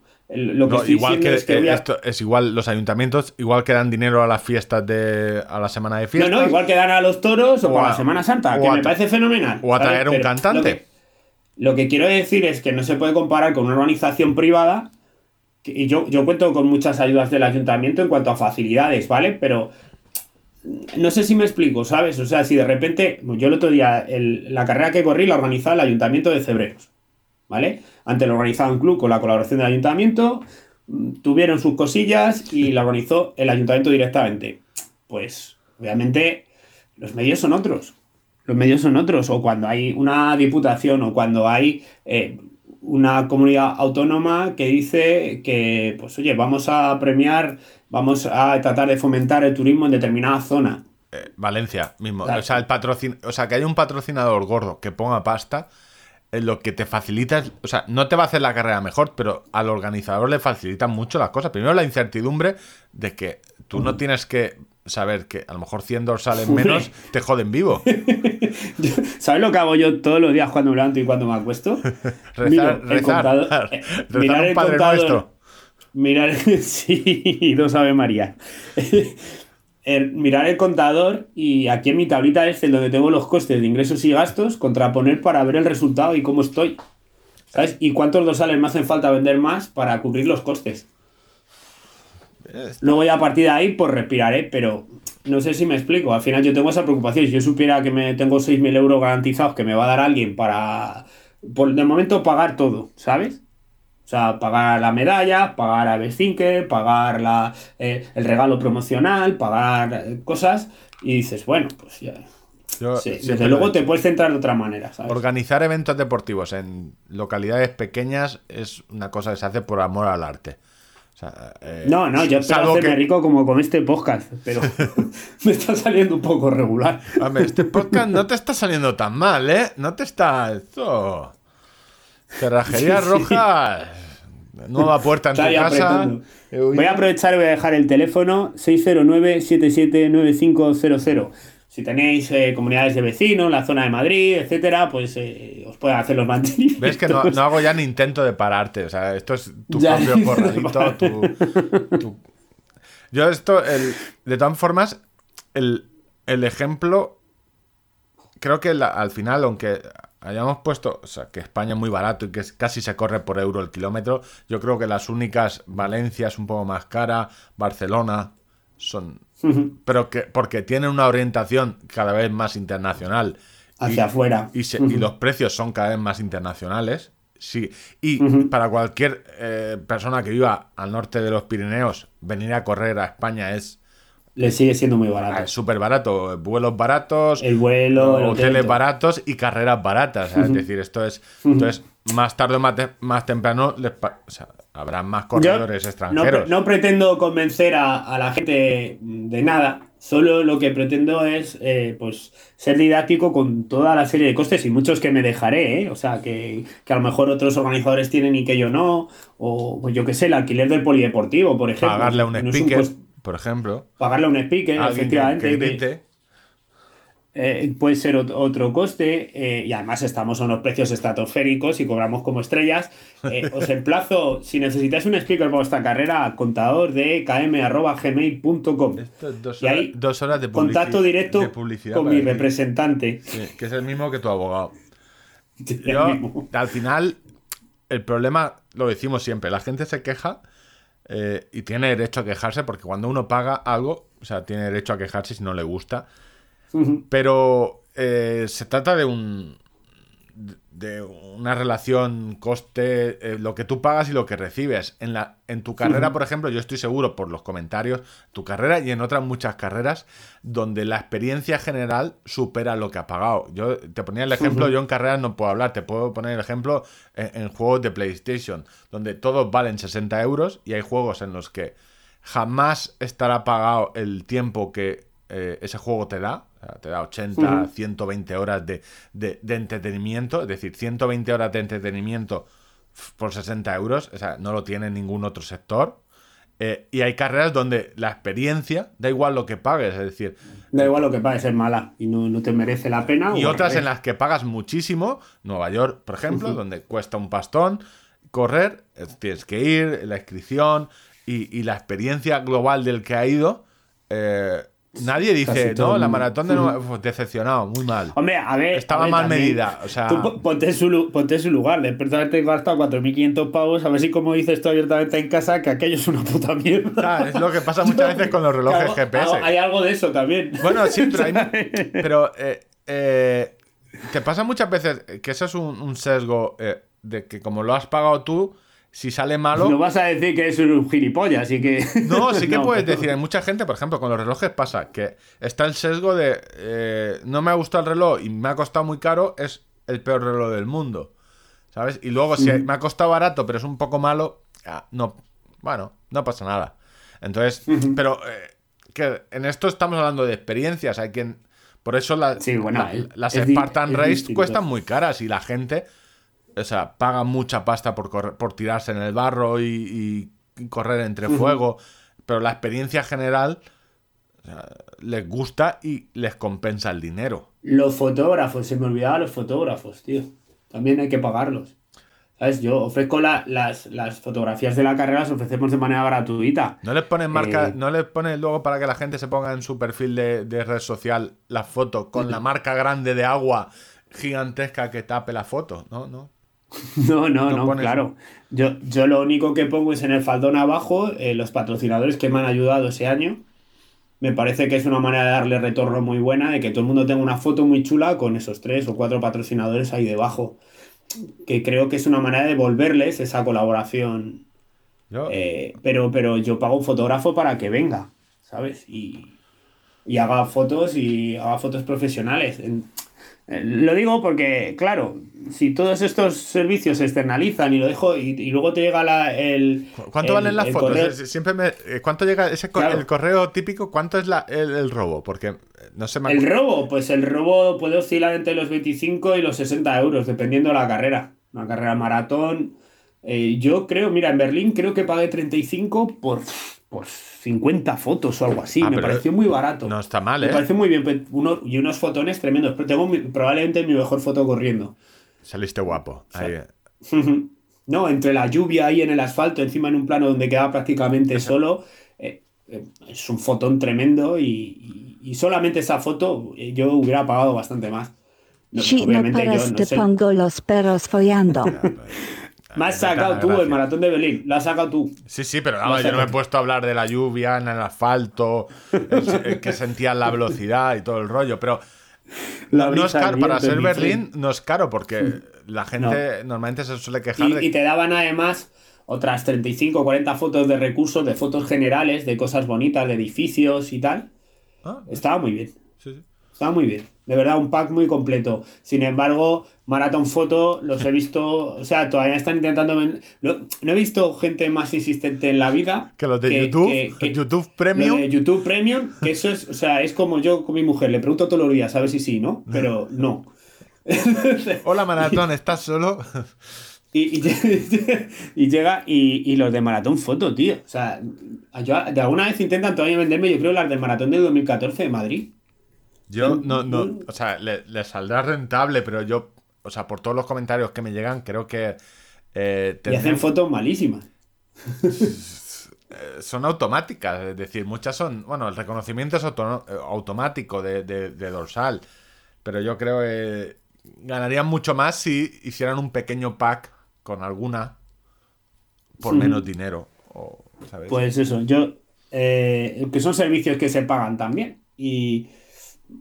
Pero tengo el- que ser consciente que es un acumulado y si todo eso lo, lo divides entre 600 personas, pues eh, tienes un coste por persona, pues eso, que no, no, no, no, no son 15 euros para el bolsillo, precisamente. No, eso, y, yo creo que la gente eh, se o sea, la gente, bueno, no, no es que crea que se equivoque, pero creo que todos hacemos mal el, el, el, el ratio kilómetro-euro. Es decir, realmente. Creo que el ratio más apropiado en el cine no vas, no piensas que la película, porque haya durado eh, Avengers eh, la Tres última horas tres es horas, mejor. te ha costado más barata. No, tú vas allí y dices, no, he tirado Dicho 9 una euros o, o 20 euros entre palomitas porque la película es una mierda, dure lo que dure, o no, no, me, me ha salido muy, o sea, como he disfrutado y nunca te acuerdas. Esto pasa lo mismo. Es decir, la experiencia general de la carrera no es los kilómetros, es decir, pues, eh, o sea, es el, mo- es decir, como influye mucho de si has hecho marca, si ese día, por lo que sea, no ha habido problemas organizativos. En Madrid muchas veces el sentimiento era que había problemas organizativos, entonces la gente no estaba contenta. Entonces, creo que es más la experiencia que en el fondo los kilómetros, porque al final pasas una mañana. O sea, que irte al bar no te gastas ejemplo, más. Tengo una batería de, de cosas extras que me gustaría dar en mi carrera que... eh, Pero que no es una boda, que no es una boda. O sea, que no esto no, no se trata de como la locura de las bodas, fotocall, luego. eh, o sea, que te estás liando, que estás organizando una carrera, no una. ya, pero... No un festival, ¿sabes? No, para lo que voy es que hay cosas que, pues oye, ojalá pudiera dar una pulsera como las grandes ultras. Yo pretendo, mm, y no sé si imitar o parodiar, las grandes ultras de montaña. Entonces, es decir, todo lo que tengan ellos, quiero ponerlo a, a- a mi escala en la Tractorismo Race. Medallas, medallas. Eh, los avituallamientos fuertes, fuertes no. Lo siguiente. Eh, entonces, por ejemplo, la pulsera me gustaría, pero la pulsera tiene un coste también eh, por, por- por unidad. Y no puedo. No puedo que- arriesgar a pedírmelas ahora si no sé si voy a tener determinado número de pero corredores tienes porque que poner no sé si un voy a poder una rollo festival, que, que te la pongas y ya no te la puedas quitar en, en seis o siete meses. Nada de esas de goma, no. Pulsera, que el, que el que quiera ponerse la pulsera ya la tenga que llevar un año. O sea, esto es publicidad de marca. O sea, como la camiseta tienes que hacerla chula para que la lleven en- luego durante un año, pues la pulsera lo mismo. Pero en esto que no se la puedan quitar. Sí, sí, sí, no. A mí la de Berlín se me ha caído ahora. Bueno, se te ha caído ahora y la medalla se te cayó hace dos días, ¿sabes? Tampoco no dio de sí. Pues nada, que penséis en todos los servicios que os ofrecen los organizadores de carreras para la hora de valorar si una carrera es cara o barata. Claro, no estamos diciendo que sean baratas, o sea, o al menos la. la- No, no, la- no, no. la Yo no estoy defendiendo a nadie. Yo solo estoy tratando de, de abriros los ojos de todos los servicios que hay detrás. O sea, es decir, yo sigo pensando, o sea, es decir, por ejemplo, eh, correr una maratón 100 euros, pues, oye, te puede, Y puede luego, ser. ca- escucha, la, la mía no es competitiva, pero la que sea competitiva y tenga premios en metálico, pues ahí tienes otro coste. ¿Sabes? Pues nunca, o sea, nunca darle- entendido lo de los premios en metálico. eh, Para darle 150, 150 euros al ganador de una prueba de una carrerita de pueblo, en mi caso son 10 dorsales, sí, sí. ¿sabes? Eh, claro, si, si fueran 30.000, pero es que son 600. ¿sabes? Y si le damos 500, y si le damos 150 al primero, a la primera que le vamos a dar, pues otros 150, ya son 300, es ya son 30 ese- dorsales. Ese es otro melón, porque los atletas profesionales no pueden optar a esos premios. Si no me estoy equivocando, puede ser porque hablo sin tener ni No idea. lo sé, yo, Pero- yo no, no voy al tenicismo, yo a lo que voy es me- que es, un coste más. me suena sea, que es- era que no- más de un dopa- más de, más de un ex dopado eh, se saca los sueldos así. No, hombre, sí, sí, claro. Eh, eso está- Pero que no voy a ese meollo. Lo que quiero decir es que hay un coste más, como pagar los urinarios. ¿Sabes? O sea, de repente tienes. Hay un gasto de algo, una partida que tienes que dedicar a un dinero a algo. Sí, sí, como Y- si y, pues, después de. Como si quieres hacer una. pa- O sea, como. Es que eh, esto es un. Al final es una experiencia. es- no es una boda, pero casi. Como si tú mañana decides que voy a contratar una paella gigante para 500 personas. ¿Por qué? Porque quieres hacer una paella gigante. O sea, tú das el ticket tapa este, tapa con cerveza. eh, pues haces una paella gigante. Pues, claro, por dar, puedes dar todo lo que quieras. O sea, es inagotable. Pero hay que pagarlo. Sí, pero hay que pagarlo. Es decir, Por eso, que quiero decir que a lo mejor eso llega el ayuntamiento y quiere hacer la gracia y pagan ellos. No, no estoy hablando de mi caso en concreto, pero por ejemplo en febrero se veía el, el avituallamiento final, había, estaban allí preparando costillas con patatas y no sé qué. eh, a ese nivel, ¿no? O sea, no era una paella, pero eran costillas con patatas. Pues, eh, pero eso hay que pagarlo, que no es gratis, que no, no viene la señora y dice, quiero poner aquí a, a repartir para 500 personas costillas con patata. Bueno, pues, Es que hay una, fenomenal. hay, hay una, hay mucha diferencia. El problema de todo esto es que la experiencia es que puede ser tan distinta en una carrera como en otra. Igual que hay carreras que no tienen tanto, sea, que tienen, pues oye, una camiseta simple, pero la carrera está bien, está bien organizada, no tien- tienen los habituamientos Bueno, no, que- estrictos, si hay- que la experiencia puede ser igual de buena teniendo muchas cosas. Claro, eso es lo que te iba a decir. No, al final, eh, el abanico de, de eventos deportivos es tan amplio que cada uno puede elegir, pero lo que quiero es que la gente sea consciente del valor de lo que hay en la otra balanza, que no es solo los ingresos, el, el coste, el precio del dorsal por, por el número de so- o sea, en el otro lado hay cosas que pesan. Y sobre todo que en esto, eh, en las carreras eh, un poco más grandes, ninguna sobrevive por el coste, o sea, por coste de dorsal, o sea, por ingresos No, de por- dorsales, nada, ninguna. O sea, si fuera, o sea, necesitan muchísimos más ingresos. Porque si no, no, no pueden pagar los costes que tienen. O sea, el coste, el ingreso, el, lo que ganan por dorsal no da para pagar toda la infraestructura que tienen que montar. Pero son patrocinadores privados o públicos o, pues, o lo que sea, pero que el dinero les llega también de otra, Pues- de otra manera. Mm, espero que lo tengáis en cuenta. No tanto por mi carrera en general, sino a la hora de hablar, pues eh, que en la balanza hay otras cosas también que pesan mucho. Bueno, esto no ha sido un melón, esto básicamente ha sido una defensa de, de- del chalet que te has comprado después de organizar dos carreras de la tractorismo. O sea, es decir, cuando la gente vaya a Villamanta y vea Villa Contador, ¿sabes? Allí tu chalet con la piscina, los vídeos de YouTube que, grabas frente a la piscina para que todo el mundo se dé cuenta que tú tienes piscina, ¿sabes? Todo eso para que luego digas, no, esto me ha costado. Cinco, cinco ediciones llevo de la tractorismo para poder hacerme la piscina. O sea, vale, nos han quedado todos claros que. Todo clarísimo. Que no uno no se hace, eh, no el se hace objetivo rico. de la carrera sigue siendo eh, forrarme. Forrarte, igual como- que el del podcast. Igual que pero el del podcast. Pero con el podcast no ha podido ser. Con el podcast no ha podido ser y, y- Y ya está. y no sé cuál es el equivalente a los ondas eh, en el tema de carrera. Bueno, eh. Sí, la medalla platino. Runner- No, nos dieron, no, ¿qué cojones? Me cago en la medalla platino, esa me da igual, eso es una mierda, no vale para nada. A mí, a mí me, ha pre- me la carrera Runner enfurecido en 2017, o sea, mención de honor. Eso, mayor premio del running es que no hay. Así. Ahora mismo no hay, porque Runner eh, enfurecido está en paradero desconocido, ¿sabes? Está en protección de Lo testigos. debieron de coger a algún organizador, lo secuestraron y lo llevaron a un gulag. Sí, sí. Bueno, y hasta En aquí fin. el melón, que no era meloncete. Realmente yo tenía un melón y de hecho no sé si Los abrirlo. cacharros de premaratón. Los cacharros de premaratón. Eh, tengo muchas cosas. Hoy no hay correr sin tener ni idea. Parece que soy muy vergonzosos. Y bueno, y la cuestión. Y tampoco es que la sección la haga Ángel con sus historias de cada vez que iba un poco subido de alcohol. Entonces pasamos directamente a los cacharros. El Sunto 7 se ha presentado en, socie- en sociedad.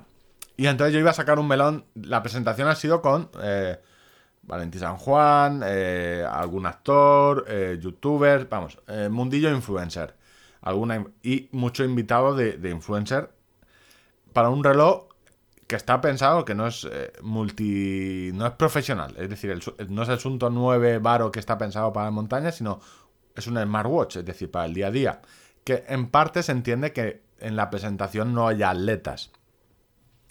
Y entonces eh, mi melón iba a ser, y lo abriremos en otro, que realmente a una marca, te parezca bien o no, le sale más rentable contratar a un influencer, sobre todo de Instagram, con 2.000 seguidores. Para presentar lo que sea. Eh, véase unas zapatillas o, o- o en este caso un 2.000, reloj. Con alguno más, será con 20.000, ¿no? ¿Eh?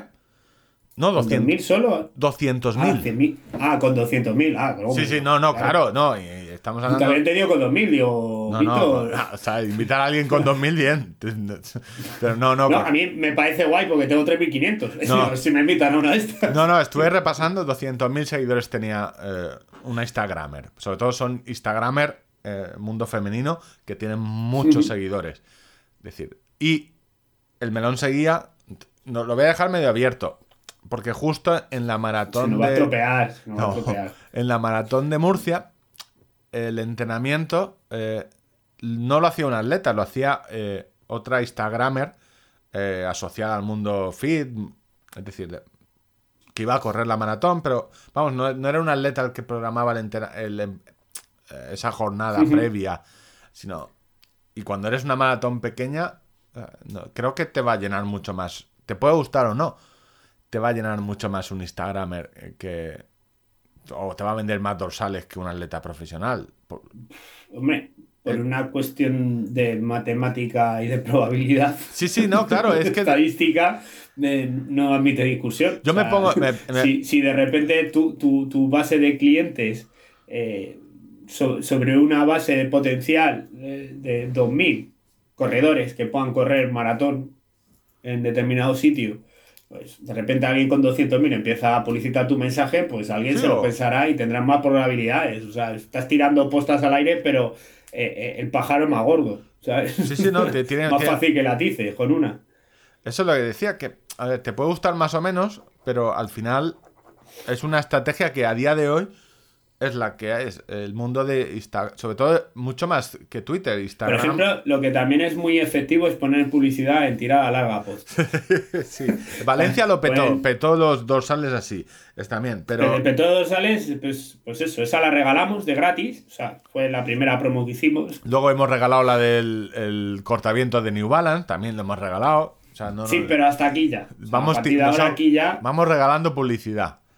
Pico cerrado. Entonces- Cerrajerías rojas y, y ya. El, el tema, o sea, no era, no era una, no es una crítica a, a cómo se presentan los eventos, es, plasmar una realidad. es una, es una realidad, es decir, eh, mm, es lo que hay. O sea, ciertas cosas eh, a ciertas empresas o ciertos productos a ciertas empresas les sale mejor presentarlos de la mano de, de, de Instagramers. Sí. o de, eh, o de youtubers. Esto antes, recordemos cómo se hacía publicidad antes, ¿no? Eh, la, tel- la televisión era el tope, lo más, lo mejor, Sí, ¿no? ¿no? Y era un medio muy caro. Y además era un medio muy eficiente para según qué cosas y muy ineficiente para según qué otras. Cuando tú tienes un target de mercado, o sea, cuando tu producto tiene un target de mercado muy amplio, yo que sé, un periódico, ¿vale? Pues un periódico más o menos antes, te estoy hablando hace 20 años, pues la gente compraba periódicos y ver, oye, compra el país que regalamos una cubertería. Hostia, qué guapo. Lo veías en la tele y te ibas y te comprabas. Teniendo casi poco que ver con, tu idiosincrasia política o, tu pensamiento, si te gustaba más o menos. Bueno, era eficiente, ¿no?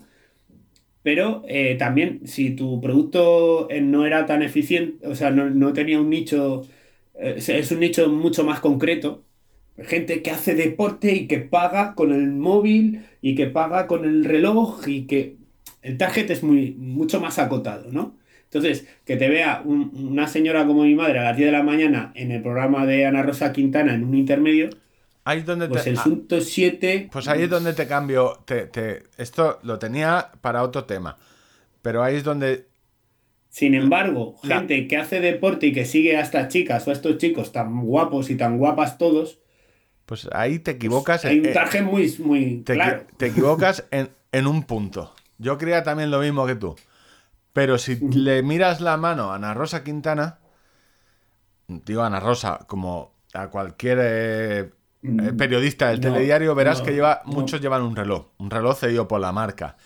Y mucho tiempo ese reloj ha sido de, o de Garmin, o de Polar, o, o de Sunto. Es decir, y mucho tiempo TomTom lo hizo perfecto, manejó ese tipo de, de publicidad. Muchos de los presentadores de televisión llevaban un TomTom.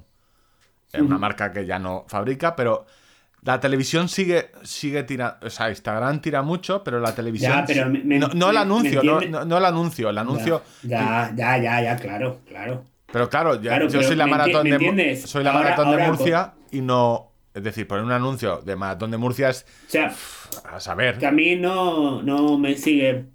O sea, en teoría. No mido metro noventa. Mis pectorales no. ¿Sabes?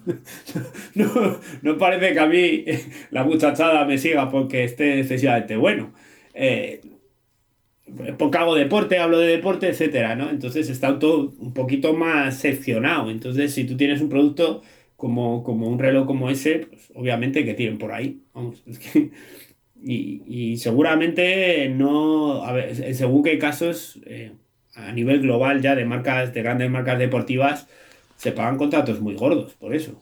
Eh, yo, el, por eso lo metía en cacharros. El, la tendencia que estoy viendo con los, con sobre todo los relojes GPS han dejado de ser relojes solo para hacer deporte. O sea, son, o sea, eh, Garmin ya vende su gama super cara, la Mark, en la sección de relojería al lado de, de Omega, no en la planta de deportes, en la primera planta de, de relojería. Es decir, eh, tienen muchos relojes con diseño específico para mujer, más pequeños, bisel eh, en oro rosa. eh, no son unos Rolex, pero vale, están en la misma planta. Entonces, la forma de vender relojes está cambiando mucho. Ya no es ni Sí. mucho menos un, un deporte. Es decir, Kilian en su tiempo vendió los Ambit 3 Peak los vendió todos. O sea, todos, o sea, vendió muchísimos. Pero ahora eh, ya no ya no hay tanta gente como Kilian. Es decir, eh, por ejemplo, Chema Martínez no va a vender Vantage eh, V. Por mucho que lo lleve, o sea, no llega a tanta gente. Y estamos hablando de- del exatleta quizás que más seguidores tiene de, Sí, atletismo en, en redes sociales y el más conocido por la gente, uno de los más, seguro. Pero ahora eh, un, cualquier Instagramer tiene 200.000 chicas Instagramer de mundo fitness, de belleza, moda. Y el, el paso yo lo había visto muy claro en Fitbit. Fitbit dejó todo el lado deportivo y todo su, su estrategia comercial está en ese mundo. En el fitness, Instagram, eh, ese mundillo. Y no lo había visto. Eh, Asunto no se lo había visto. Asunto siempre se lo había, había hecho algo, pero siempre lo había visto eh, más simil- más a, a rollo deporte y sobre todo enfocado en la montaña. Pero Este es- también, este también es su primer reloj. Por los productos que tenían, ¿no? Claro, este es su primer reloj, eh, por llamarlo de smartwatch de deporte día a día. Entonces, el, el cambio es el cambio a la hora de vender. Entonces, ese era el primer tema.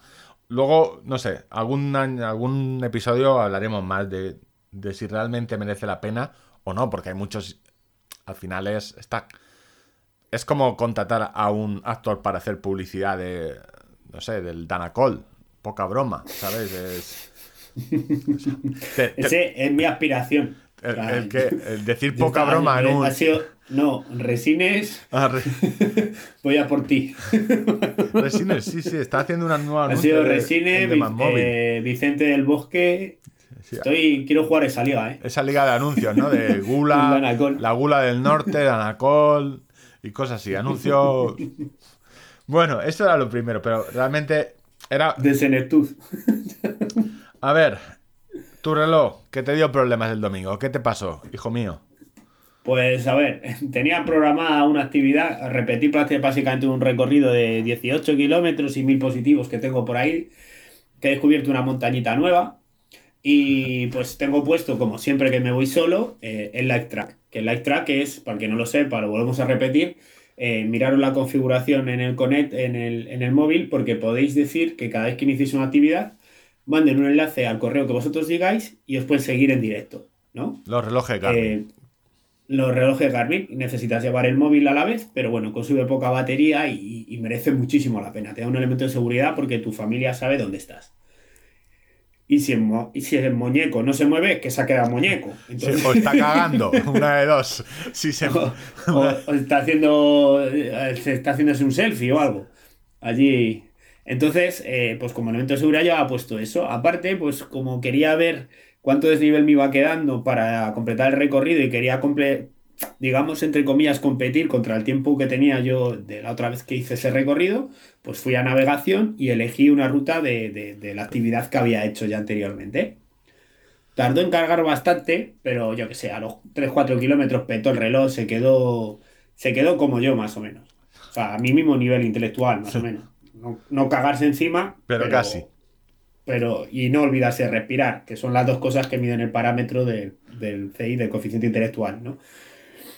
No cagarse encima y acordarse de respirar. A ver si yo, si vas a partir de ahí para arriba, bien.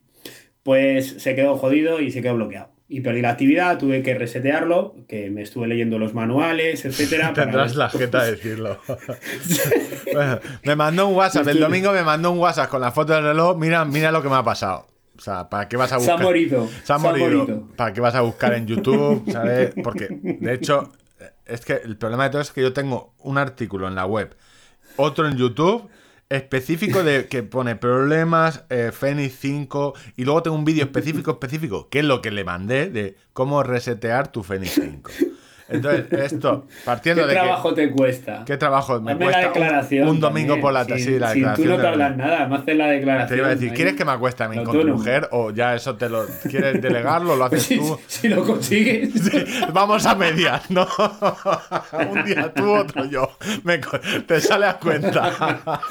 Menos mal que no escuchas poca, macho. A ver, bueno, la cuestión, que los relojes a veces dan fallos. Y entonces, mi parte de esta sección iba a explicar un poco el... O sea, yo no soy adivino. Creo bueno, creo no, en eso estoy seguro, siempre que carguéis una ruta en el, en el Garmin o en cualquier otro reloj y veáis que tarda mucho en cargar, os va a dar problema. Es decir, en este caso él cargó una actividad que ya había hecho de 19 kilómetros y seguramente tiene demasiados puntos. Eh, yo creo que ese fue el problema eh, fundamental. O sea, el reloj se, se rayó porque la ruta pesaba demasiado. Entonces, Sí, eh, sí, seguro. siempre que vayáis a cargar una ruta, si tiene muchos puntos, eh, cortarla en varios o hacerla, es decir, no hace falta que tenga 2000 puntos, es decir, no- con 500 puntos se pueden hacer rutas larguísimas. Entonces, creo que te dio el problema fue ese. Entonces, cuando viste que se ca- al cargar eh, tardaba mucho, si tarda más de un minuto, minuto y medio, yo creo que te, tenías que haber ya dicho que no. Entonces, de ahí. Solución, la solución que le dije es, oye, tienes dos eh, en todos los relojes y todas las marcas. El soft reset, que es un reinicio, y el hard res- reset, que es un reinicio de fábrica. Con el primero no pierdes como mucho solo la actividad. Eh, El reinicio de fábrica es el que me pasa a mí cuando salgo de juerga. Sí, O sea, es, uno cuando es... llego no, no sé, no reconozco a nadie. Básicamente, eso es. eh, El reinicio será Hard cuando reset. vomitas y sigues bebiendo, ese sería un reinicio, tú sigues, pero el, el hard reset es muerte. O sea, ahí borras todo, toda la configuración de. Sobre todo en los Garmin, que, salvo que hayamos hecho una copia de seguridad que es un poco más tedioso, eh, pierdes toda la configuración, las pantallas de datos que tenías configuradas, pero bueno.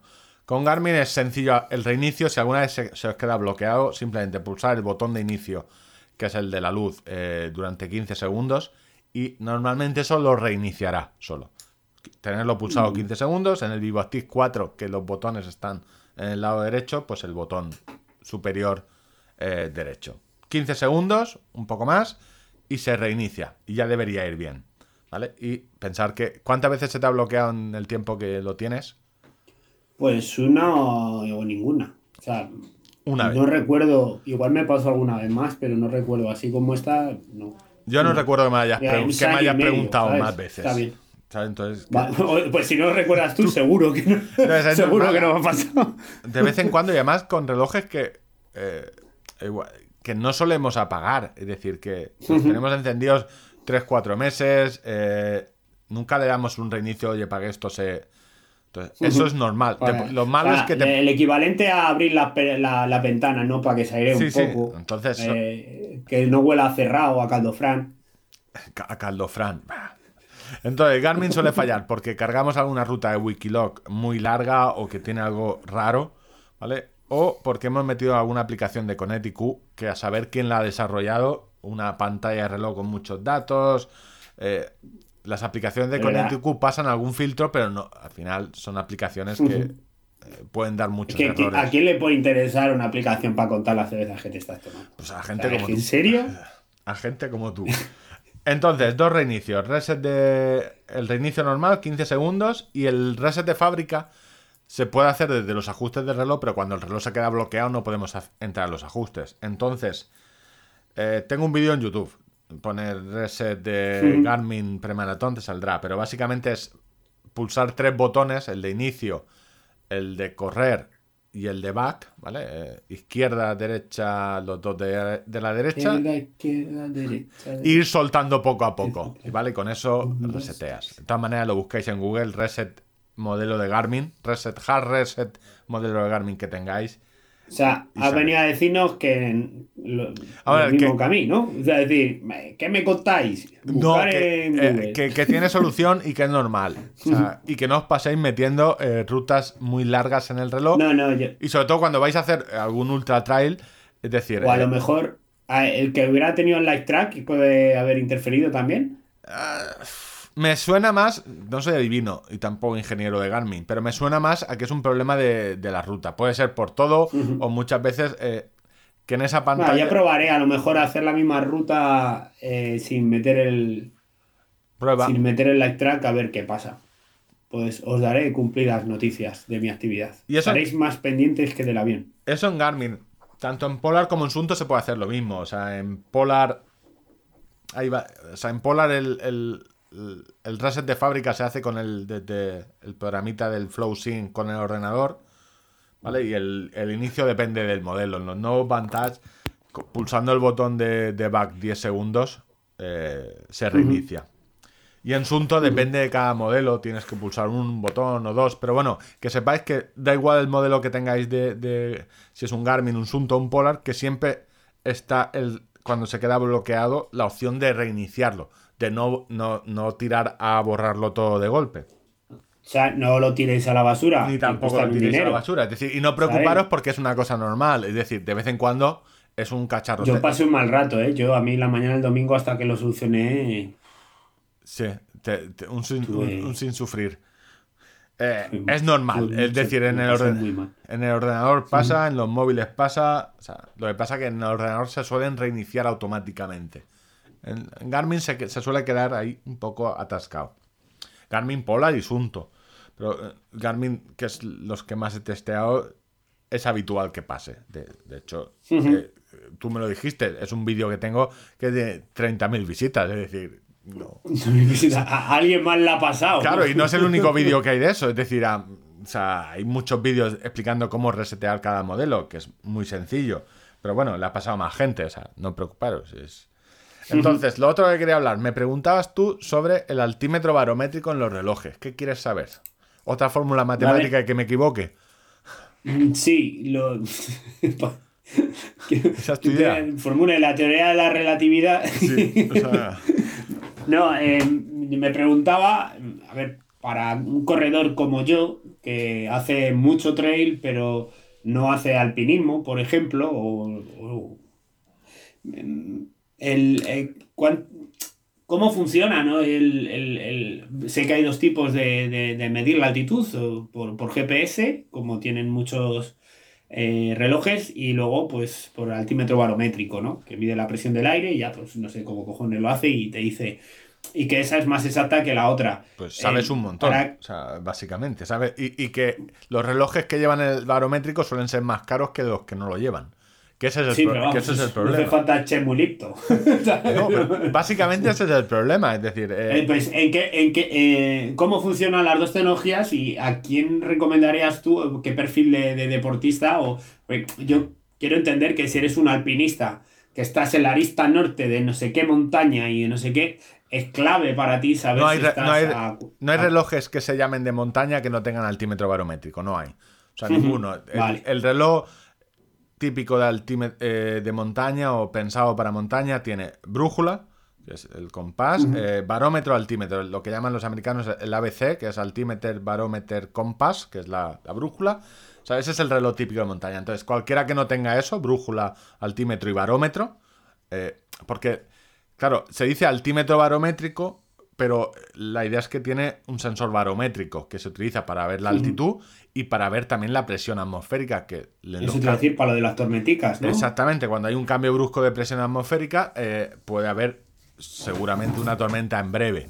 Entonces, eso es- lo llevan los relojes de montaña. ¿Qué pasa? Hay relojes de montaña que no tienen GPS. El Sunto Core solo tiene altímetro, bar- barómetro y, y- y brújula. En realidad al tipo le da igual. Sí, sí, porque hace al 6 principio kilómetros que 7 porque está tirando para arriba y tira Pero para claro, abajo. ya no, ese es un reloj muy viejo. Ahora todos llevan GPS. Y todos llevan. Estás haciendo una escalada y tú necesitas saber cuánto te queda para arriba o en qué punto de la escalada estás, ¿no? Eh, la gente que hace alpinismo suele llevar GPS o senderismo suele llevar GPS de mano. El tema de los de los relojes GPS es eh, para alpinismo llegó muy tarde. Con el primer Fenix estamos en el 6, es decir, pero o, o con los con los Ambit, pero Y yo creo que Alex Chicón tiene, tiene un Garmin. Alex Chicón está patrocinado por Garmin. Entonces todas las expediciones y lleva el- el- los relojes Está el y cheque lleva, de Garmin. lleva- que- él, que sí que tiene un cheque de Garmin, vamos, y, y se lo gana, ¿sabes? Porque no es Y que... bien que nos alegramos. Y tiene también los, eh, los teléf- eh, los equipos de rastreos o de emergencia satelital, el, el InReach, que, que hace el live track o pueden mandar un mensaje, pero sin necesidad de tener eh, teléfono contigo, 4G. Entonces, todo este rollo iba que. Es decir, si a ti te importa el desnivel acumulado que haces y haces mucho desnivel, la medición con GPS eh, no va a ser ni mucho menos tan exacta. De hecho, el problema que tiene cuando mide con GPS, más que el desnivel no se, no se cuadre, que se pueden ir 200 metros, yo siempre lo encuentro en plano. Porque te va sumando, eh, es decir, tú haces eh, 100 metros y, o do- 200 metros y como la señal no siempre es perfecta, te dice, los primeros 100 metros eh, tenía un metro, los siguientes dos, los siguientes tres. Y aunque parezca que es poco, al final cada 100 metros te va sumando un metro de nivel y te ves que en Valencia yo he hecho 200 metros de nivel, que en la vida voy a hacer en Valencia, con un reloj. Entonces, luego eso las plataformas te lo corrigen. Luego que tienen las plataformas eh, Strava, Garmin Connect, Polarflow. Cuando lo subes te dan la opción de corregir la altura y ellos, según su mapa que tienen, te dicen la altura es esta. Por eso muchas veces eh, no coinciden. No cuadra. Y nunca va a coincidir, es decir, el altímetro barométrico es, eh, es, es bastante exacto, depende de los modelos, pero suele ser en casi todo muy exacto. Oye, ¿hay que calibrarlo? De vez en cuando es necesario, algunos hacen la calibración automática y eh, en otros es necesario de vez en cuando hacer una calibración manual. Sobre todo los días que hace mucho mal tiempo eh, o, o llevas mucho tiempo sin sacar el reloj de tu casa. Por ejemplo, yo muchas veces bajas y dices, estoy a menos 40 metros de... Pues, calíbralo, ¿sabes? Yo sé que estoy a, a- Creo que aquí estoy a 10 metros de altura. O hace una calibración por GPS, donde utiliza el valor, ¿vale? De, de ese momento de, con la medición para... Hacen tres satélites más uno. Con tres satélites te da la posi- el posicionamiento y con un cuarto te da eh, la estimación de la altitud. Entonces, re- o sea, conviene Fija ese calibrarlo. valor y a partir de arriba suma o resta, ¿no? Sí. A partir de ahí suma. Entonces, eh, yo siempre recomiendo, si hacéis mucho desnivel, eh, que lo compréis cuando os interese el desnivel. Es decir, si haces un trail al- o tres o cuatro al año, pero a ti realmente... Primero que no cargas, nunca te cargas la ruta en el reloj para ver el perfil de altitud. Cómo vas avanzando en el perfil de altitud. Y segundo que bueno, tú te crees, es decir, que no haces entrenamiento Yo por sí que lo desnivel. hago. Es decir, tú estás mucho tiempo en las montañas, pero el que hace un trail de vez en cuando, vale, la organización te dice mil metros, pero realmente vas a mirar durante la carrera eh, cuánto metros de desnivel te quedan para llegar al pico o al tercero, o vas a mirar la distancia. Entonces, muchas veces nos obsesionamos con comprar un reloj con, con altímetro barométrico cuando No ni necesario. realmente lo tenemos, es decir, no miramos en la semana, pues he hecho mil metros O sea, o dos mil.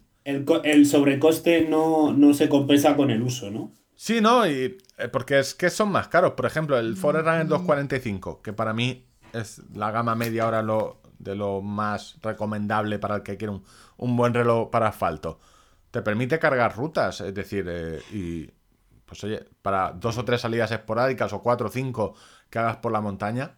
Otra cosa es que estés siempre en la montaña, que es que el altímetro, o sea, tiene también el tema de las tormentas, los avisos de tormenta. Y imprescindible para mí, imprescindible, eh, creo que es para el ciclismo. Pero yo ahí en ciclismo siempre diría, o sea, yo cuando alguien que haga mucho ciclismo siempre le recomiendo es, eh, cómprate un reloj, eh, un, Cómprate una bici. no, claro. cómprate una bici y un, ciclo, un, un ciclocomputador GPS, que no son caros, es decir, por menos de 200 tienes un ciclocomputador con el mapa base, puedes cargar rutas, altímetro barométrico, es decir, la relación eh, precio con respecto, o sea, ningún reloj por menos de 200 euros te da mapa base, rutas, altímetro barométrico y ciclocomputadores, tienes varios.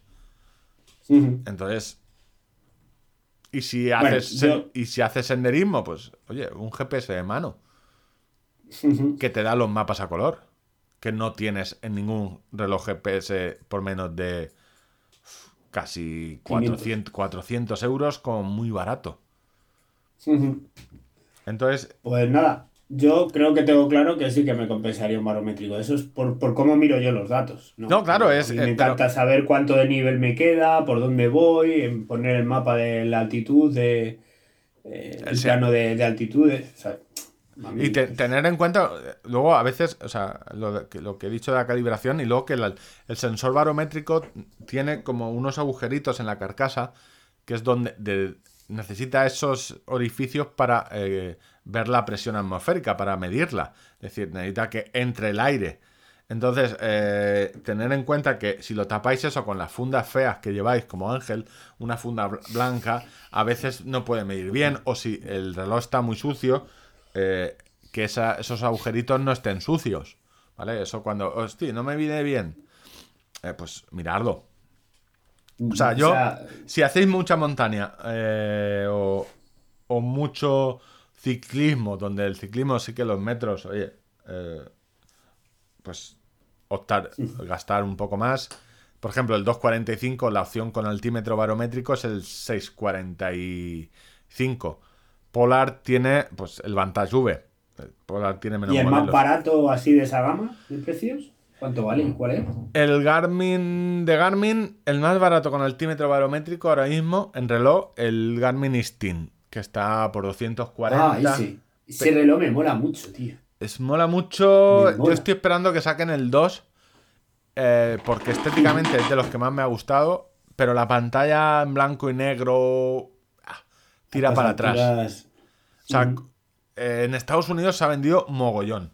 Yo, o sea, los recomiendo eh, más para senderistas que para. Aunque tienen un mogollón de funciones de entrenamiento. Y el altímetro. Yo creo que eran 12 horas de batería o algo Sí, así. no tenía. creo- no sé, no me la sé de memoria, pero menos de 15. Bueno, Eh, menos de 15. Pero bueno, que para las cosas que yo hago. Pasa el altímetro. En la última, en las pruebas que hice, lo tengo en el canal, creo que el altímetro de vez en cuando daba algún problema. No era tan preciso como en otros Garmin. No sé si por la configuración. eh, David de Maldito lo tiene. Entonces le podéis preguntar a él. Eh, yo lo recomiendo. No es un reloj que recomiende para montaña.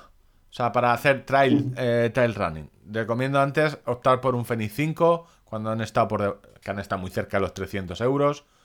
Eh, y para alguien esporádico que no quiere un Fenix, pues el, el 645, la gama alta de, de los Forerunner, siempre lleva altímetro barométrico. El 645 o el 935, que era un pedazo de reloj. De Polar solo tiene eh, solo tiene el Vantage V, bueno, el V800 Vantage. antiguo, y Sunto solo tiene eh, el Sunto 9 Varo. Vale. El- y este nuevo Sunto 7, que tiene altímetro barométrico, que es un- una de las ventajas. Luego, eh, no está pensado. Yo te iba a decir, sorprende un poco, ¿no? Que se hayan. Los Para el relojes. que va a tener el target de ese reloj. O sea, en el, Usunto 9 lo entiendo perfectamente, pero. Claro, eso pasa también con los VivoActive. En la, toda la serie VivoActive, que es pensada para deporte variado, gimnasio, natación, eh, golf, tiene un perfil de golf, es decir, eh, tiene de correr, de biciclismo, todos tienen eh, altímetro barométrico. Pero lo tienen, Garmin lo pone y no lo pone en el 245 porque en el- los VivoActive lo quiere para medir pas, para medir eh, los pisos que subes, las, las escaleras. O sea, que no es, no es que sea excesivamente caro. Garmin te lo quita simplemente por diferenciar gamas. Es su. Por segmentar. Sí, directamente. A ver, esto es como todo. Cuanto la gente se está comprando Fenix 6X Pro a 700 euros. Ujú. Si tienes dinero, depende. Es que si vas a utilizar. Habiendo dinero. Habiendo- Si vas a utilizar altímetros, sí, eh, cómpralo. Yo hago, estoy en Valencia, hago muy poco de nivel, entonces tampoco le presto mucha atención. Y Pues nada. altímetros. Pero la- la- lo dicho, si el altímetro por GPS va a ir muy mal, si me hacéis mucho de nivel, os va a medir mal. Olvidaros de ese dato. Olvidaros también de los datos que os dé la plataforma de Strava, eh, Garmin Connect cuando lo recalcula, porque no son eh, muy reales. ¿Vale? Y hasta aquí los cacharros. Yo, poco más que. Ya. Creo que hay alguna preguntilla en el consultorio que preguntan sobre este tipo de cosas. Entonces yo creo. Tenemos, sí. Cerramos, eh, ponemos la, la cabecera. Sí, es Betana, por favor. Es Betana, creo que de vez en cuando, cuando hablo de cacharros, es Betana creo que se acuesta, porque le cuesta tirarlos. ¿Sabes? Da una cabezadita, es Betana. El consultorio tele. Tu pregunta nosotros respondemos. A ver, que yo. Gracias, Yo Salada. también lo digo, es decir, eh, yo hablar de cach... O sea, yo a veces me pregunto, digo, la gente. O sea, eh, o sea, yo no me leería muchos artículos que escribo. Yo, porque hay muchos que llegan desesperados que no entienden el reloj o que lo entiendo. Sí. ¿sabes? Debe, debe ser eso. Eh, preguntaba Fran Corredor em, que en la media de Sagunto ha visto a mucha gente con el brazo levantado y no para pedir una de brava, ni de. Ni pa- porque ni estaban bailando. La cuenta, ni para saludar ni para estirar, sino para conectar el GPS. ¿Es efectivo este modo de pillar el satélite? Em, Y tú te reís. Y, Contesta tú. y Betana se rió de, de, de Fran. No, eh, sí, vamos a ver. eh, sí, aunque no es lo mejor. Es decir, el, el GPS. Sí, pone, para, estoy leyendo ahora, dice, para hacer- parecer tonto sí, para eso es súper efectivo. Betana y su humor ucraniano. Eh, es decir, eh, todo lo que tape, las, eh, tape físicamente eh, el aire eh, es malo para pillar la, la señal GPS. Es decir, el reloj. En nuestra casa no vamos a Pero pillar así nunca. te pueden mandar rayos láser los extraterrestres. Sí, sí, te para puede- leerte el cerebro. Sí, te espían. Si te, si te zumba el oído, la NASA te está espiando. Entonces, ¿es útil? Eh, sí, porque hay mucha gente. Si no hay mucha gente a tu alrededor, levantar el brazo no. O sea, yo suelo poner. No, no te ayuda más. Yo suelo poner lo que es la esfera mirando al cielo. O sea, pero. a- ¿Y es estarse quieto o moverse? Estarse quieto siempre. Y mi consejo, yo siempre Vale. digo, en las, carre- en las carreras, lo mejor de todo es que el- esto pasa sobre todo cuando nos desplazamos a- hacia alguna carrera. Hacia, hacemos eh, 100 kilómetros y no estamos en nuestra zona de, de correr habitual. Cuando llegues, a la hora de calentar, tú le das a iniciar. Claro, claro. Claro, Claro, que no la- seáis primavera, coño, no Eso- seáis primavera. si esto lo sabe hasta- lo sabe hasta el- Ángel. El, Garmin. Lo ir a poner el Garmin dos minutos antes de la salida es de género tonto porque te genera un estado de nervios. Yo, lo ponéis antes, probáis el calentamiento, medís dos kilómetros que habéis corrido por allí. No, no, no hace falta. Simplemente con que pille la señal, con que tu reloj te diga, ya está. Ya podríais iniciar suficiente. El reloj ya, alma- ya almacenado en su memoria la Ya sabe que está en otro lado y que tiene Sí, que mirar otro ya sabe dónde, básicamente sabe dónde están los satélites eh, a los que se tiene que conectar, porque los satélites, la Tierra gira, entonces no siempre son los mismos, sea, van cambiando, entonces eh, ellos almacenan la ubicación aproximada de, de dónde están los satélites, hacerlo, simplemente eso, y luego te pillará la señal muy rápido. ¿Qué pasa? Si se te olvida eso, te metes ahí en un cajón con mogollón de gente, el reloj eh, está bloqueado, o sea, hay mucha interferencia. Entonces el cuerpo, el mismo cuerpo eh, hace de pantalla con el de la señal. GPS. Entonces sí que es útil. En esa situación sí. ¿Es lo más efectivo? No, hazlo antes. Más Vale, cosillas. Pues. Entendido. Te- teníamos también. Eh, Karnaplowski nos preguntaba sobre GPS más modernos. Cuando te indica la distancia hacia un waypoint, ¿lo hace en línea recta o te indica teniendo en cuenta el track? Vale, esto es... Primero, un waypoint es simplemente un punto. Tú le dices tu reloj, le dices, oye, te- este una fuente, ¿no? Que está marcado. Pues Sí. mira, aquí hay una fuente. es un sitio ¿Cuál? que tú le has dicho, "Ah, en estas coordenadas hay algo. Entonces, en los relojes Hay, hay- hay un oso cariñoso. Hay unos ojos eh, cariñosos o básica o muchas veces que esto es muy útil que poca gente lo utiliza. Yo cuando voy en un trail o o no en un trail, he salido a la montaña pero no he cargado la ruta, simplemente me meto por algún camino o luego quiero volver, yo le doy a guardar esa ubicación porque eh, oye, pues luego quiero meterme por este camino y te guarda esa ubicación en el reloj y tienes un waypoint guardado. Una un waypoint es una ubicación. ¿Qué pasa? Que en los cuando tú estás corriendo en los relojes normales, cuando le dices, oye, quiero ir a esa ubicación, lo que te hace el reloj es coger la brújula y decir, ponerte una flecha y, y decir, está en esa dirección a 10 kilómetros, pero el reloj no sabe dónde estás. El reloj no tiene ni idea de dónde estás, es decir, eh, no, no tiene un mapa, que es el problema, es lo bueno de, lo- de los nuevos. Entonces te marca la dirección y la línea, o sea, lo que vas a tardar en línea recta. En línea recta. Sí. Entonces, esos son los relojes, eh, eh, casi todos los que no tienen un mapa rutable. O sea, o- bueno, casi todos no. Todos los que no tengan un mapa rutable te marcarán cómo llegar al waypoint en esa, en, en esa, de esa Atra- forma. atravesando las zarzas. No, tú irás ya, pero siempre te marcará la distancia en línea recta. Siempre. ¿vale? Entonces, otra cosa es que el waypoint lo tengas tú cargado en una ruta. Entonces, cuando te lo cargan en una ruta, los relojes sí que te marcan la distancia a ese waypoint, porque estás ya sobre la ruta. El reloj ya sabe sobre la ruta. que estás sobre esa ruta. Entonces, distancia al siguiente punto, tanto. Pero es siguiendo la ruta, no en línea recta. Y otra cosa son los relojes con mapa rutable o ciclocomputadores con mapa rutable, donde tú no le dices, eh, di- eh, quiero ver dónde está ese waypoint, sino llévame a ese waypoint y ellos te calculan la ruta. Entonces ahí no es distancia en línea recta, sino en la ruta que te ha calculado el GPS. Pero eso solo con los mapas, con los relojes GPS con mapa rutable. Eh, Fenix 5 Plus, 5X, Fenix 6. ¿Qué pasará? El Sunto 7 tiene un mapa, pero es una imagen. no es un mapa rutable, entonces no te hará eso. O sea, te sirve para orientarte, pero no, Pero no- te va a decir. No te va a no va a decir, calcular nada el reloj. no te calcula esa ruta. Vale, eso, el back to start, por, el back to start es la función de navegación Eso más es un- simple que tienen Eso es un, todos eso los es un relojes. tesoro. Que tienen todos los relojes, esos los tienen, sean de montaña o no. Yo- Básicamente es, Yo es- creo que si, sin esa función, yo probablemente no estaría aquí grabando este podcast.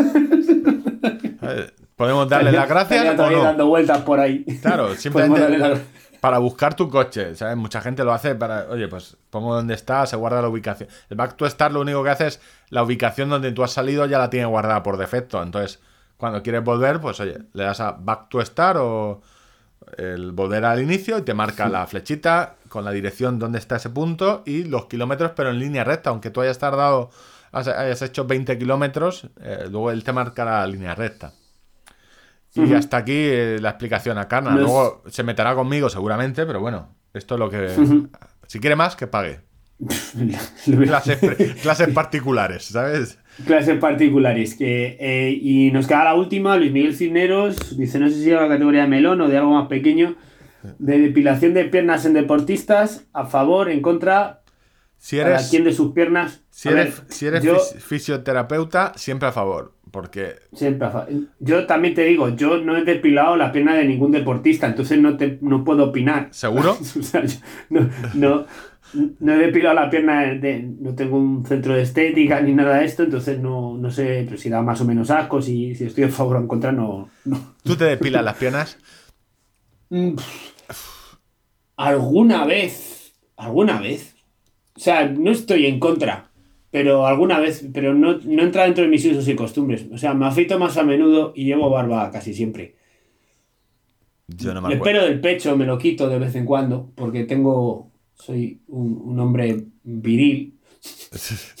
Y quiero dejar de serlo. No, como- de serlo. no quiero que se note. Como soy un hombre así. No, me, me sudo mucho la, en la parte del pecho, sudo mucho a veces en verano y igual sí que me, me depilo, pero... Yo, eh, el problema, o sea, para hacer, o sea, ir, Runner- ir depilado el siempre. maestro Gonzalo siempre ha dicho una cosa. Runner peludo, en la cama cojonudo. Entonces... Sí, pero eso sabemos que es falso. O sea, entonces.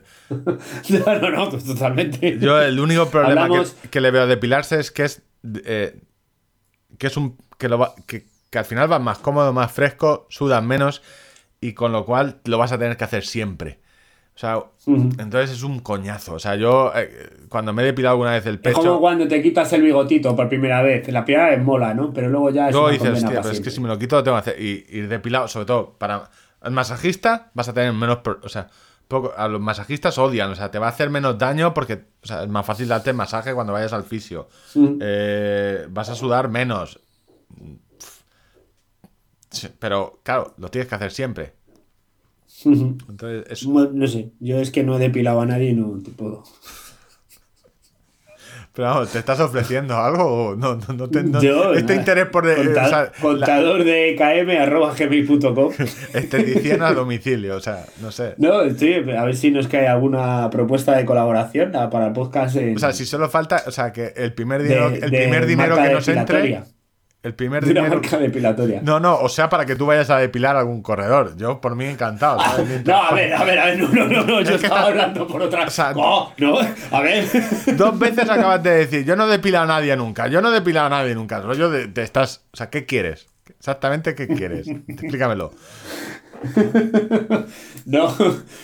A ver, yo es que ahora no me sé el nombre de una crema de, de depilación, ¿no? pero a ver si No tenemos- pasa ya, de esto nos no tenemos ni idea. Aquí nos hacemos río. No tenemos ni idea. Yo lo, los- No tenemos ni idea y, y, por supuesto, como con el resto del programa hemos estado hablando, lo dejamos claro, el disclaimer de siempre, hablamos sin tener ni idea. Es decir, para hacer O sea, deporte, no- cuanto nos menos. da igual cualquier cosa que nos digáis, porque es decir, efectivamente tiene razón, lo hemos dicho cuatro veces durante el capítulo que no tenemos ni idea. Entonces, Pues no sé, ya está, ¿no? Yo creo que es suficiente por hoy. tenemos, tenemos ya una hora cincuenta minutitos de programa, yo creo que ya va a dar tiempo a correr un poquito. Emplazaros una vez más a apuntaros a esa Isine Carrera que hay el 1 de marzo en la Isine Villa de Villamanta. Tractorismo Race. O boda gitana, llámalo como quieras. Pero. A ver, era por hablar un poco de la carrera. sí, ¿no? No, realmente no has dicho los patrocinadores. ¿Quién patrocina esa carrera? Aparte de, de tu. de- Ahora mismo, seguros, seguros, nos, eh, Fisio Relax, Aneto y de momento nadie más. Bueno, y cerrajerías rojas, cerrajerías rojas. Molaría que, Eh, que tu carrera estuviera Le va a comprar las patrocinada. camisetas a los niños. Que estuviera patrocinada por algún lobby eh, de estos complicados. No sé. De repente, las apuestas que te patrocinara. Wet Win. O las, o yo qué sé, o, o el, el lobby de las empresas nucleares, algo así muy, algo muy chungo, ¿sabes? Chungo. No chungo, pero que, que, que es que digas. Una empresa armamentística. Sí, sí, una empresa, yo qué sé, Colt. Almería no sé quién, sea, o- no sé, algo. De la caza. Lo dicho, tenemos Ponte- la, la nueva cuenta de, Paco. la nueva cuesta de, Sí. cuenta de Instagram. Eh, nada, difundir la palabra, difundir a, a vuestros amigos del podcast. Si os gusta, supongo que a ellos también. O sea, no entendemos cómo le puede gustar a tanta gente, pero bueno, yo creo que es porque hacemos el tonto. Así que hasta aquí el episodio número 15. Como siempre, se podía hacer bastante mejor, pero, pero recordad que también si nos desafiáis podemos Hacerlo Hacerlo como el episodio anterior, bastante- básicamente. O sea, bastante peor. bueno, vale, nos vemos la semana que viene. Un saludo. Venga, hola, hasta luego. Hasta luego.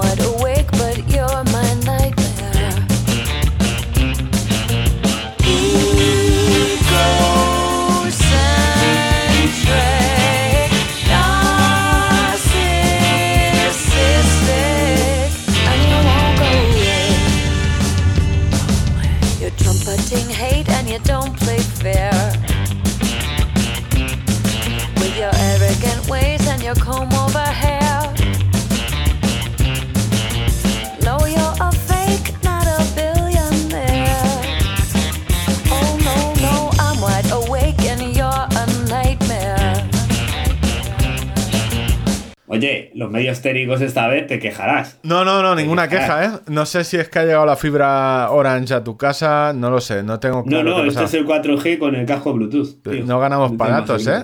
La tarifa no sé quién la va a pagar este mes. O sea, Ah, yo tengo 50, 50 gigas o algo así. y Ah, hemos ya tardado. ¿cuánto? ¿15 programas en sacarlo? Bien, un aplauso para contador. vale, hasta luego. Hola.